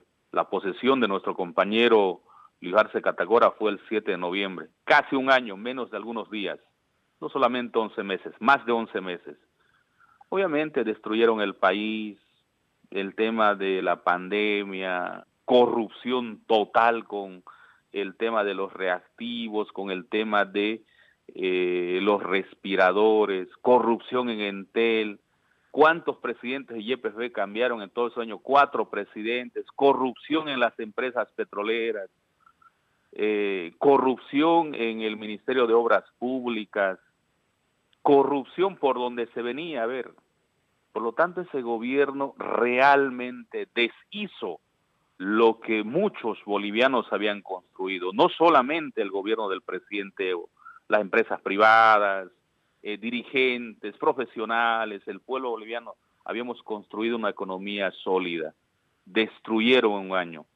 En el tema del Ministerio de Gobierno, ni qué decir, el tema de los gases lacrimógenos, la compra con sobreprecio, día que pasaba y día que se veía corrupción en ese gobierno. Obviamente, la gente se dio cuenta, por eso digo, la política hacerlo desde el domicilio, desde la casa, no estar en contacto con la gente, no ver las necesidades de la gente, hace que el supuesto líder de la oposición, Carlos Mesa, tenga ese porcentaje desastroso que tuvo en las elecciones del 18 de octubre. Y con todas las alianzas posibles, habidas por haber, que se sumaban, que no se sumaban, que renunciaban, no renunciaban, con todo aquello, ni sumándose todos los partidos políticos de la elección del 18 de octubre no alcanzaban a Lucho y David. Por nosotros obtuvimos el 55%, victoriosos en primera vuelta. retomamos nuevamente la democracia mediante el voto secreto. Yo siempre decía por los medios de comunicación y las reuniones con mis compañeros, ahí no va a haber alguien que te esté persiguiendo, nadie te va a apuntar, ahí no va a haber una amenaza de sedicioso terrorista que lo hacía el ministro de gobierno y el ministro de, de, la el ministro de defensa. No van a estar esos, esos ministros les decía yo. Ustedes tienen que estar en la urna y ustedes decidan por quién van a votar qué es lo que están eh, qué es lo que quieren para el país. Y a raíz de eso con todo el trabajo que se ha realizado con la conciencia del pueblo boliviano se obtuvo el 55%. Ese gobierno desastroso de Janine Áñez realmente fue una pesadilla para muchos bolivianos o para la mayoría de los bolivianos. Entonces, hoy el movimiento al socialismo no solamente trabaja para, para ver, por, trabaja para ganar la elección que ya pasamos el 18 de octubre del año pasado. Hoy trabajamos para estas elecciones subnacionales. Estamos ahí a muy pocos votos para poder ganar la gobernación en el departamento de Santa Cruz por primera vez con nuestro candidato Mario Cronenbol. Estamos ahí en las encuestas que seguramente el día de mañana algún medio de comunicación eh, va a sacar las encuestas de ganar el municipio más importante en nuestro departamento, que es el municipio de Santa Cruz de la Sierra y en los demás municipios. Y seguramente en los demás departamentos también están realizando el mismo trabajo.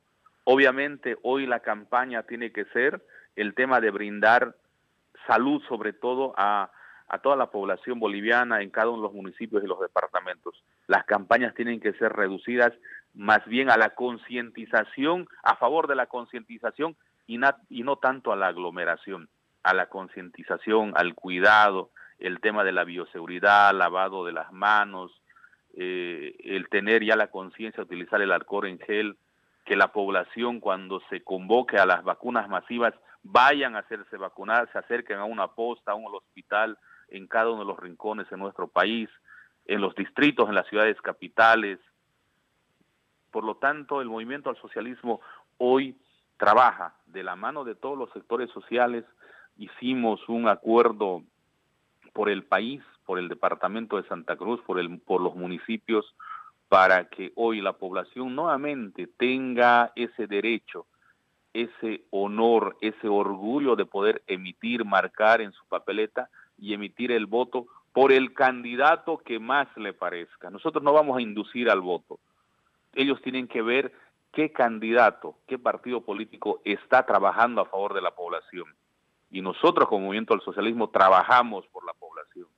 Por lo tanto, Santa Cruz es una plaza importante, como todos los demás departamentos, pero Santa Cruz, el Movimiento del Socialismo, ya ganó una elección a nivel nacional el presidente Evo fue primera fuerza el 2014 con casi el 49%, ya ganamos una elección. Hoy pensamos ganar una elección eh, a, favor de nuestro compañero Mario Cronenbol como candidato a la gobernación, nuestra candidata Adriana Salvatierra en el municipio de Santa Cruz de la Sierra, y lo vamos a hacer con todos nuestros concejales, nuestros asambleístas departamentales. Y ya se está trabajando, eso es lo que quiere la población ya Mario y Adriana se trasladaron a La Paz, ya está comprometido algunas obras que se tienen que realizar, se necesita hacer gestión. Hoy nuestro municipio, si usted pregunta a la población, el BTR, hay un caos total en el primer anillo, eh, se dice que se van a inaugurar algunas obras que no se inauguran, hay un gobierno municipal de bastante tiempo, lo mismo la gobernación, eh, por lo tanto, el MAS es el único partido que va a garantizar nuevamente la salud en el departamento de Santa Cruz, en los municipios, la estabilidad económica, crear las fuentes de trabajo y gobernar para todos las y los cruceños. El día de la elección termina la campaña y de ahí adelante nuestro futuro gobernador, nuestra futura alcaldesa, los demás alcaldes, concejales, asambleístas trabajen por nuestro departamento. Muchísimas gracias, gracias por el contacto, nuevamente saludar a mi es colega diputada, al exdiputado Fabián Yací, y decirle con mucho orgullo somos masistas, vamos a estar siempre en este partido político y jamás nunca van a cambiar nuestra posición. Hubo un golpe de Estado y hubo un gobierno de facto el más desastroso de la historia de nuestro país. Gracias por la entrevista. Muy bien. Le agradecemos al diputado Henry Cabrera y vamos a darle paso ahora para finalizar también, cerrar su participación a don Fabián Yaxi, eh, respecto a este último punto en torno al curso del proceso electoral con vistas a los comicios del 7 de marzo. Adelante, don Fabián Jaxic. Yo quiero recuperar un texto y una declaración de hace 75 días esperanzadora que ojalá en los próximos cinco años que quedan de esta gestión que está empezando puedan realmente traducirse en un cambio de actitud de nuestros gobernantes. Eh, decía don David Choquehuanca, debemos superar la división, el odio, el racismo, la discriminación, ya no más persecución a la libertad de expresión, ya no más judicialización de la política, ya no más abuso de poder, el poder tiene que ser para ayudar, el poder tiene que circular, así como la economía, se tiene que redistribuir el poder, ya no más impunidad, justicia, pero la justicia tiene que ser verdaderamente independiente. Esto decía el vicepresidente al momento de tomar posesión del cargo.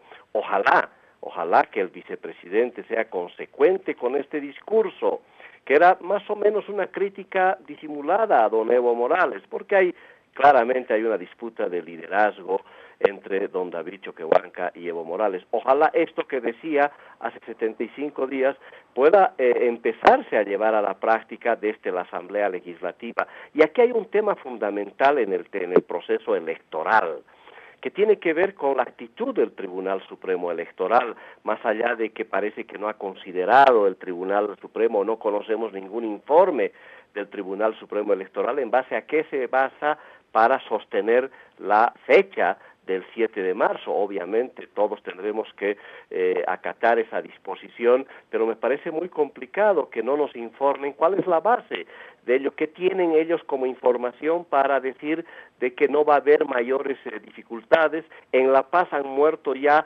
dos candidatos, una, uno candidato a alcalde en Viacha, otro candidato a gobernador de comunidad ciudadana. Entiendo, bueno, decían que don eh, Felipe Quispe no ha muerto del COVID, hay que respetar esa versión de la familia, pero está claro que hay todavía un riesgo enorme con respecto a la pandemia. ¿Qué información tendrá el órgano electoral para haber mantenido, pese a estas circunstancias, la fecha? Bueno, ellos tendrán que dar una explicación.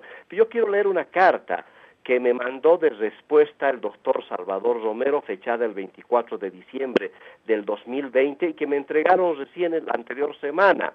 Esta carta está dirigida a mi persona y dice lo siguiente, el Tribunal Supremo Electoral ha tomado conocimiento de su propuesta para una modificación en la asignación de escaños en las asambleas departamentales en la elección del 7 de marzo de 2020. Ahí hay un error del presidente del Tribunal Electoral, que no está muy consciente de la fecha, parece, y más allá del interés de la propuesta, el tema fue analizado y debatido en la Asamblea Legislativa, que determinó mantener un esquema similar al que se utilizó en las elecciones presidentes. Y esto es muy grave, lo que me dice el doctor Salvador Romero Vallivian, eludiendo su responsabilidad a un proyecto de ley que yo le mandé a don Salvador Romero para que él tome eh, la eh, iniciativa de impulsar esta propuesta legislativa porque tiene que modificarse en las elecciones subnacionales la manera como se asignan escaños especialmente en cinco departamentos, escaños en las asambleas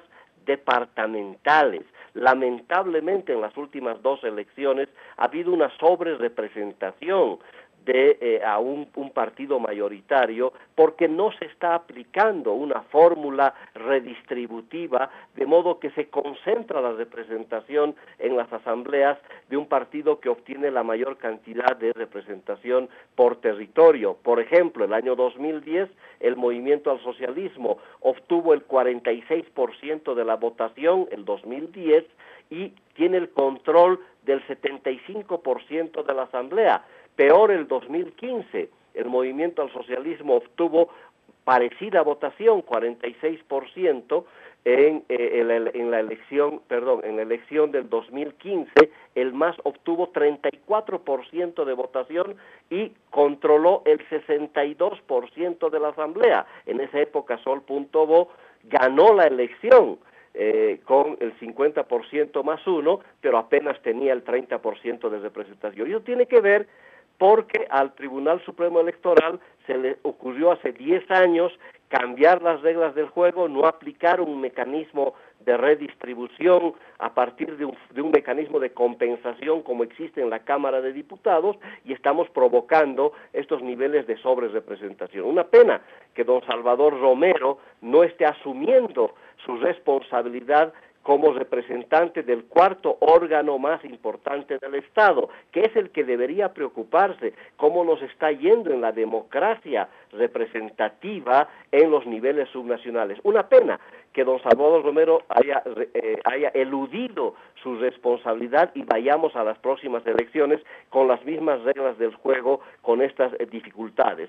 Yo considero que el próximo 7 de marzo, de mantenerse como dice el órgano electoral de la elección, sin duda va a haber una elección sui generis, eh, atípica, no hay condiciones para hacer campaña, eh, quienes van a lograr algún tipo de respaldo o quienes lograrán alguna posibilidad de que se conozcan sus propuestas serán los que tienen plata porque solamente se va a hacer campaña a través de los medios de comunicación masivos, porque definitivamente no hay condiciones, quienes no tienen ninguna incidencia en alguna eh, administración del Estado, seguramente el MAS otra vez tendrá las mejores condiciones para enfrentar la elección y la ciudadanía estará privada de conocer otras ofertas, otras propuestas. Van a tener que ser muy imaginativas las campañas eh, para hacer conocer las propuestas de gestión tanto de candidatos a alcaldes como de candidatos a gobernadores.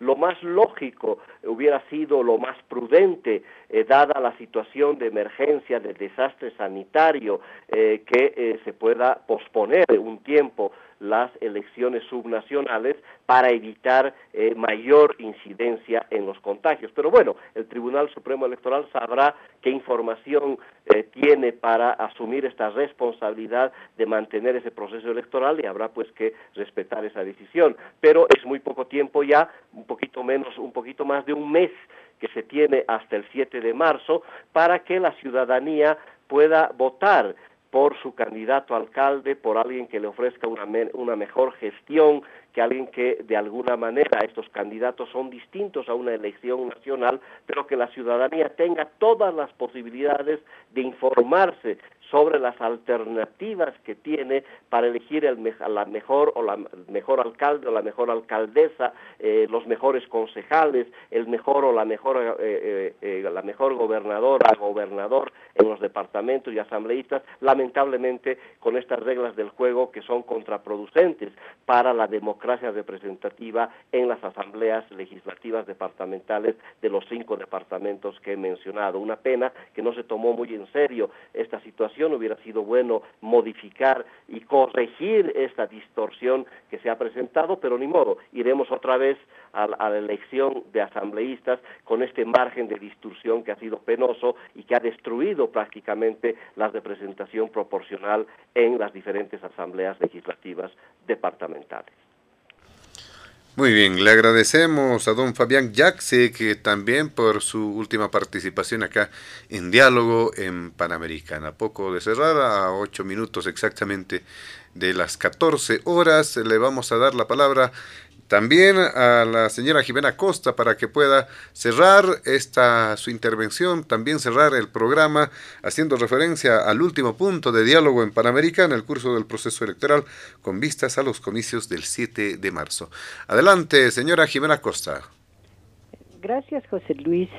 Eh, para entrar al, antes de entrar más bien al tema de las elecciones, eh, quiero pedirles a todos los amigos y amigas que escuchan el programa que para que no tengan dudas de que lo que había relatado de lo que pasó en, la Plaza Murillo esos días de la crisis, pueden entrar a mi página de Facebook y allí están las transmisiones en vivo que hice desde la Cámara de Diputados. Estaba desierta. A la hora de la sesión no llegaron nunca los eh, colegas del MAS, eh, de tal manera que por falta de quórum no se pudo instalar la sesión. no ha acabado de explicar don Henry Cabrera cuál ha sido la razón para no presentarse al hemiciclo a sesionar a la hora convocada y por tanto el, cuento del golpe sigue siendo nada más que, un cuento. Están allí en mi página de Facebook, quien quiera entrar y curiosear y ver qué es lo que pasaba en esos momentos en Plaza Murillo, están, las he dejado, las eh, transmisiones que hice en directo desde la plaza en, esos días. Ahora bien, em, me parece muy importante el tema que ha abordado Fabián de la subrepresentación que existe en las asambleas departamentales, creo de todos los departamentos con mayor o menor grado, pero muy duro en el departamento de La Paz, eh, dado el diseño de las eh, fórmulas electorales y la composición de las asambleas departamentales. Para aterrizar un poquito en, en cifras, en La Paz tenemos 45 asambleístas departamentales, 20 son uno por provincia, los territoriales, 20 son por población y 5 corresponden a los pueblos indígenas del departamento, eh, que obviamente son elegidos en cualquiera de las provincias menos en la provincia Murillo, porque en la provincia Murillo no es un territorio de los pueblos indígenas, ¿no? Entonces, eh, ¿qué estoy planteando? En términos del padrón de inscritos en el padrón electoral vigente al 2020-2021, es el 72% más o menos de la población del departamento que está en la provincia Murillo. Sin embargo, tiene un asambleísta y las otras 19 provincias que tienen el 28% de la población tienen 19 asambleístas. Solo tomando en cuenta ese dato, ya podrán notar ustedes la situación de crisis de representatividad que tiene la población que vive en provincia Murillo, en La Paz, El Alto, Mecapaca, Palca, Achocalla, Viacha. La gran mayoría de la población del departamento apenas va a tener un asambleísta por territorio, porque el resto van para el resto de las provincias. Eh, es solamente un ejemplo que estoy poniendo y evidentemente la distorsión que existe en las asambleas departamentales es mucho más marcada de la que existe en la Asamblea Legislativa Plurinacional. Sucede hasta en Pando, sucede en Santa Cruz, sucede en todos los departamentos y esta distorsión tiene un efecto porque a la hora de tomar decisiones sobre la inversión pública, los principales proyectos se van al resto de provincias y esa gran cantidad de gente que vive en La Paz y el Alto se ve privada de esos proyectos y de esos recursos precisamente por la composición, por las características de la composición de la Asamblea Departamental. Entonces sí, coincido, lamento yo también que el actual Tribunal Supremo Electoral, que el presidente eh, de este tribunal no hayan hecho algo al respecto. Si bien esa conformación está marcada en los estatutos departamentales, algunos departamentos tienen estatuto aprobado, en el caso de los que no tenemos estatuto aprobado por el voto popular, había la posibilidad de hacer una corrección a través de una reforma legislativa que el Tribunal Supremo no le ha propuesto a la Asamblea. Entonces coincido que ahí hay una acción que también es para mí muy, muy cuestionable. Respecto al, proceso electoral en general, eh, por momentos uno cae en un, en un pesimismo muy, muy grande porque nos embarcamos cada cinco años en un proceso electoral para elegir a miles de concejales y sus suplentes, para cientos de alcaldes, para centenares de asambleístas departamentales y gobernadores, pero sobre todo en el caso de los gobiernos municipales, eh, nos empeñamos en elegir autoridades que van a administrar o van a fiscalizar a gobiernos que no tienen ni siquiera capacidad de autosustentarse gobiernos municipales que son inviables, pequeños gobiernos que sí tienen concejales, alcaldes, funcionarios, vagonetas y una serie de beneficios que vienen de los recursos públicos, pero que ni siquiera han tenido la capacidad de generar recursos propios, que cada año le extienden la mano al nivel central del Estado, esperando que les resuelva la vida. No hay una sanción a quienes no ejecutan siquiera ese presupuesto que les transfiere el nivel central del Estado, no importando la calidad de la gestión. Y al final es un carnaval donde se elige a la gente que logra más votos y no necesariamente a la gente que tiene una idea, una visión de qué es lo que se debe hacer los siguientes años con el municipio o con la gobernación para mejorar las condiciones de la población de ese departamento de ese municipio. Entonces, empezando por ahí, nos estamos quedando solamente en el tema de elegir, de que el pueblo vote, de que todos eh, elijan después de ver sus preferencias, todo, todo, todo muy político, muy bonito, pero ¿y en términos de gestión qué?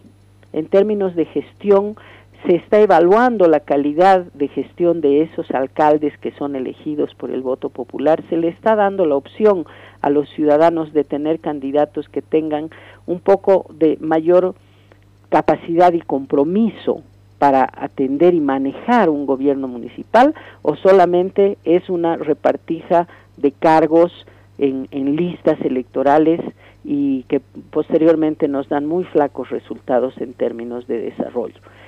Eh, dejando ese tema de lado, que para mí es el tema de fondo, eh, las campañas electorales en este proceso eh, yo creo que van a ser realmente intrascendentes y me parece bien porque no, no es propicio, no corresponde que se ponga en riesgo la salud ni siquiera de los militantes de los partidos para hacer campaña electoral. La situación es tremendamente preocupante eh, muchos de los partidos políticos van a verse privados incluso de la gente suficiente para hacer control electoral y en general, José Luis, el ausentismo en los procesos electorales subnacionales es mucho más alto que en los procesos electorales para presidentes, vicepresidente y asamblea legislativa.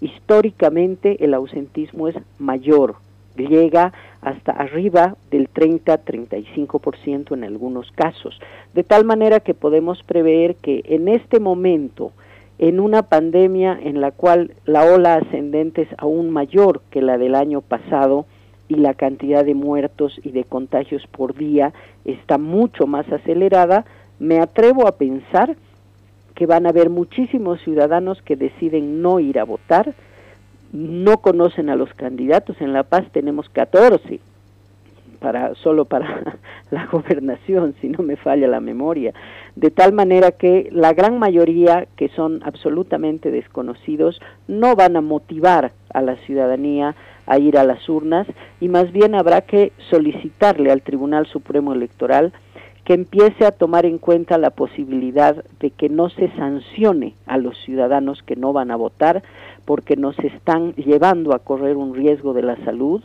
Muchos de nosotros tenemos personas o mayores o con alguna enfermedad de base en la familia, razón por la cual sería una barbaridad que posteriormente eh, se los multe. Creo que va a ser la elección más eh, apática y desentendida por parte de la ciudadanía y lamentablemente de todos modos como resultado vamos a tener autoridades que dan buenos discursos en la mayoría de sus, los casos, pero que no conocen ni siquiera se ocupan de preparar un programa realmente eh, pensado y, con, con, fundamento y respaldo eh, de lo que debería hacerse en cada municipio para dejar de depender año tras año de Papa Estado y los recursos que les transfiere.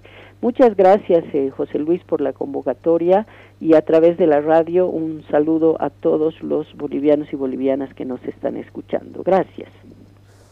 Muy bien, le agradecemos a la señora Jimena Costa. De esta manera, amigos amigos de todo el país, llegamos a la finalización de Diálogo en Panamericana. Nuestros agradecimientos reiterados a nuestros invitados especiales de este fin de semana. Al exdiputado del Movimiento al Socialismo, Henry Cabrera, al exdiputado nacional, ex director de autonomías de la Gobernación de La Paz y ahora es candidato, entendemos, al asambleísta de La Paz, a don Fabián Jaxic y finalmente a la señora Jimena Costa como exdiputada nacional, politóloga ella, y ellos nos han acompañado precisamente para el tratamiento de los distintos puntos agendados en diálogo en Panamericana. A nombre de la dirección de Panamericana, de la planta ejecutiva y de quien les habla José Luis Flores, el compromiso de que el programa retorna el siguiente fin de semana. Permiso. Diálogo en Panamericana.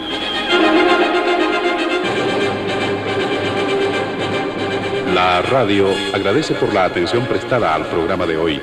Les invitamos a la próxima entrega del Departamento Periodístico de Panamericana cuando anunciemos.